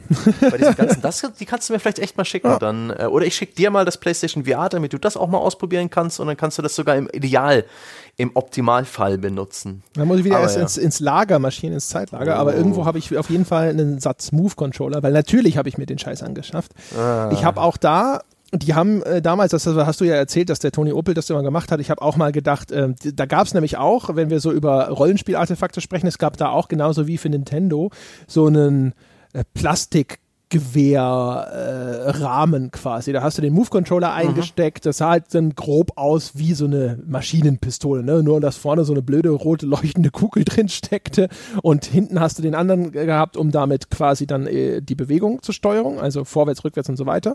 Aber wie du schon gesagt hast, also du hast dich umgeschaut, indem du den Cursor äh, nach links, rechts, oben oder so an diesem Bildschirmrand bewegt hast. Du konntest die Dead Zone einstellen, wie du willst. Aus meiner Sicht war es immer scheiße und danach habe ich das, glaube ich, nur noch mal mal für so Lightgun-Shooter benutzt. Das ist das Einzige, wo es cool war. Der Tony hat damals sehr viel online gespielt und war der Meinung, er ist besser als die Controllerspieler. Und das äh, gab da auch tatsächlich eine kleine Community im Netz, die da ähm, relativ überzeugt davon war, dass man zumindest online einen Vorteil hatte, was eben das schnelle, präzise Zielen angeht, was ich auch durch, durchaus nachvollziehen kann. Bloß war mir das einfach die Mühe nicht wert. Ja, wahrscheinlich. Muss man nicht das beste Produkt haben, sondern lediglich vielleicht das bequemere oder das populärere oder das, das einen effizienter belügt und verarscht und dir einfach nur das Gefühl gibt, dass es alles cool ist. Ach ja. Das ist wohl, ja, ich meine, hey, ne, wenn, wenn, die, wenn die Spiele es schaffen, wenn, de, wenn, wenn der genug Smoke, ja, und mhm. besonders gut polierte Mirrors da sind, ja, dann ist ja alles in Ordnung. Wenn ich mich dabei irgendwie cool fühle oder sowas, dann, äh, ob die Rockband Plastikgitarre eigentlich ein Haufen Scheißendreck war, irgendwo billig zusammengeschmissen in sonst wo, ist mir ja wurscht. Ne? Das Erlebnis ist, äh, ist trotzdem so gewesen, wie es war. Aber naja. Ja, äh, Sebastian, ich würde sagen, jetzt, wo wir uns der Zwei-Stunden-Marke nähern, mhm. dann äh, würde ich sagen, lohnt es sich nicht mehr, nee. jetzt noch ein Strohfeuer anzuzünden. Die wir heben wir uns kurz, auf. Wir können ja kurz, wollen wir was anteasern, was wir uns noch vorbereitet haben? Ach, ich weiß ja nicht. Äh, ist die Überraschung ja weg, oder? Okay. Wenn die Leute sollen einfach ja, mal sagen, ne? hat es ihnen gefallen? Ja, ja und gut. wollen sie mehr Strohfeuer und vielleicht setzen wir uns dann irgendwann nochmal zusammen und zündeln nochmal. Vielleicht ja. nehmen wir den Jochen dann mit und wer weiß, was der noch so im Rucksack hat. Das ist eine gute Idee. Da können uns vielleicht unsere, unsere Zuhörer auch noch Tipps geben, welche Feuer sie noch untersucht haben wollen, wo die Brandursachenforschung nochmal hinfahren soll. Ja, ja genau. Crime Scene Investigation oder so. Oder Arson Investigation ist das ja. dann, ja? das, äh, wer weiß, vielleicht gibt es noch Strohfeuer, die wir jetzt gerade gar nicht auf dem Radar haben, wo es uns wie Schuppen vor den Augen fallen wird, wenn wir einmal den Tipp bekommen.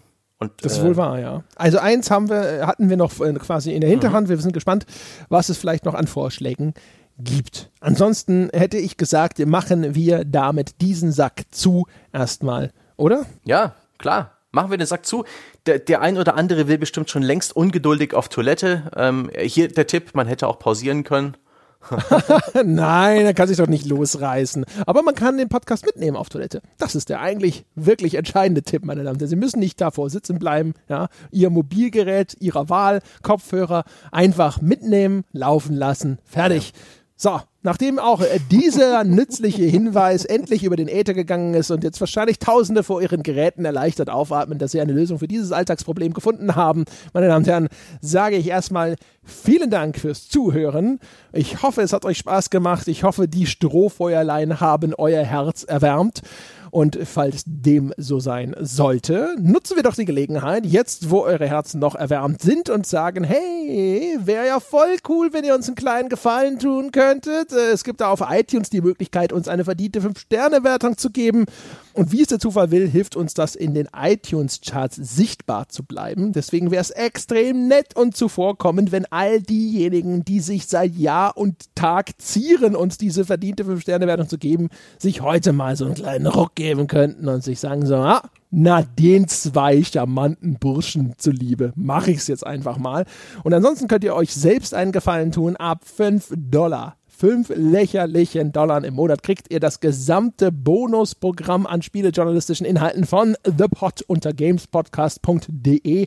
Dort findet ihr alle Infos zu Patreon und wie das alles funktioniert. Und wer schon ahnt oder weiß oder einfach so technikaffin ist, dass er denkt, das kriegt er schon hin, patreon.com slash auf ein Bier. Und dort könnt ihr Mitglied werden und dann kriegt ihr quasi direkt unseren RSS-Feed und auch Zugang zu unseren ganzen Bonusinhalten auf der Webseite. Schnell, unkompliziert und vor allem massig zusätzlicher, hervorragender Content. Ja, und mehr, mehr als wir gratis produzieren pro Woche, ja. Da, da multiplizieren wir das praktisch. Das ist wie bei Rockband die Gitarre nach oben reißen und den vierfach Multiplikator aktivieren. Dann braucht ihr keine andere Unterhaltung mehr, nur noch unsere Stimmen im Ohr quasi, mhm. ja, achtfach. Es gibt ja Leute, die äh, hören die Podcasts auf 1,5-facher Geschwindigkeit, damit sie noch hinterherkommen mit all dieser Podcast-Goodness, weil sie sich nicht entscheiden können, weil sie nichts auslassen können. Ja, wir sagen den Leuten immer so, ja, hör doch einfach nur die, die dich interessieren und die du am besten findest. Und dann stellt sich raus, das sind halt alle. Ja, da können wir nichts machen. So gut ist es halt einfach. Das ist äh, der Fluch, mit dem wir leben müssen, das Kreuz, das wir tragen. Wenn Sie uns da vielleicht auch nochmal ganz persönlich äh, dazu äh, Ihr Beileid aussprechen möchten, forum.gamespodcast.de. Das weltbeste Spieleforum wartet darauf, dass Sie mit uns über diese Folge und alles andere, Gott und die Welt, diskutieren. Meine Damen und Herren, das war's. Das ist äh, das Ende meines Sermons am Ende. Ich hoffe, es hat euch gefallen und wir hören uns nächste Woche wieder. Bis dahin.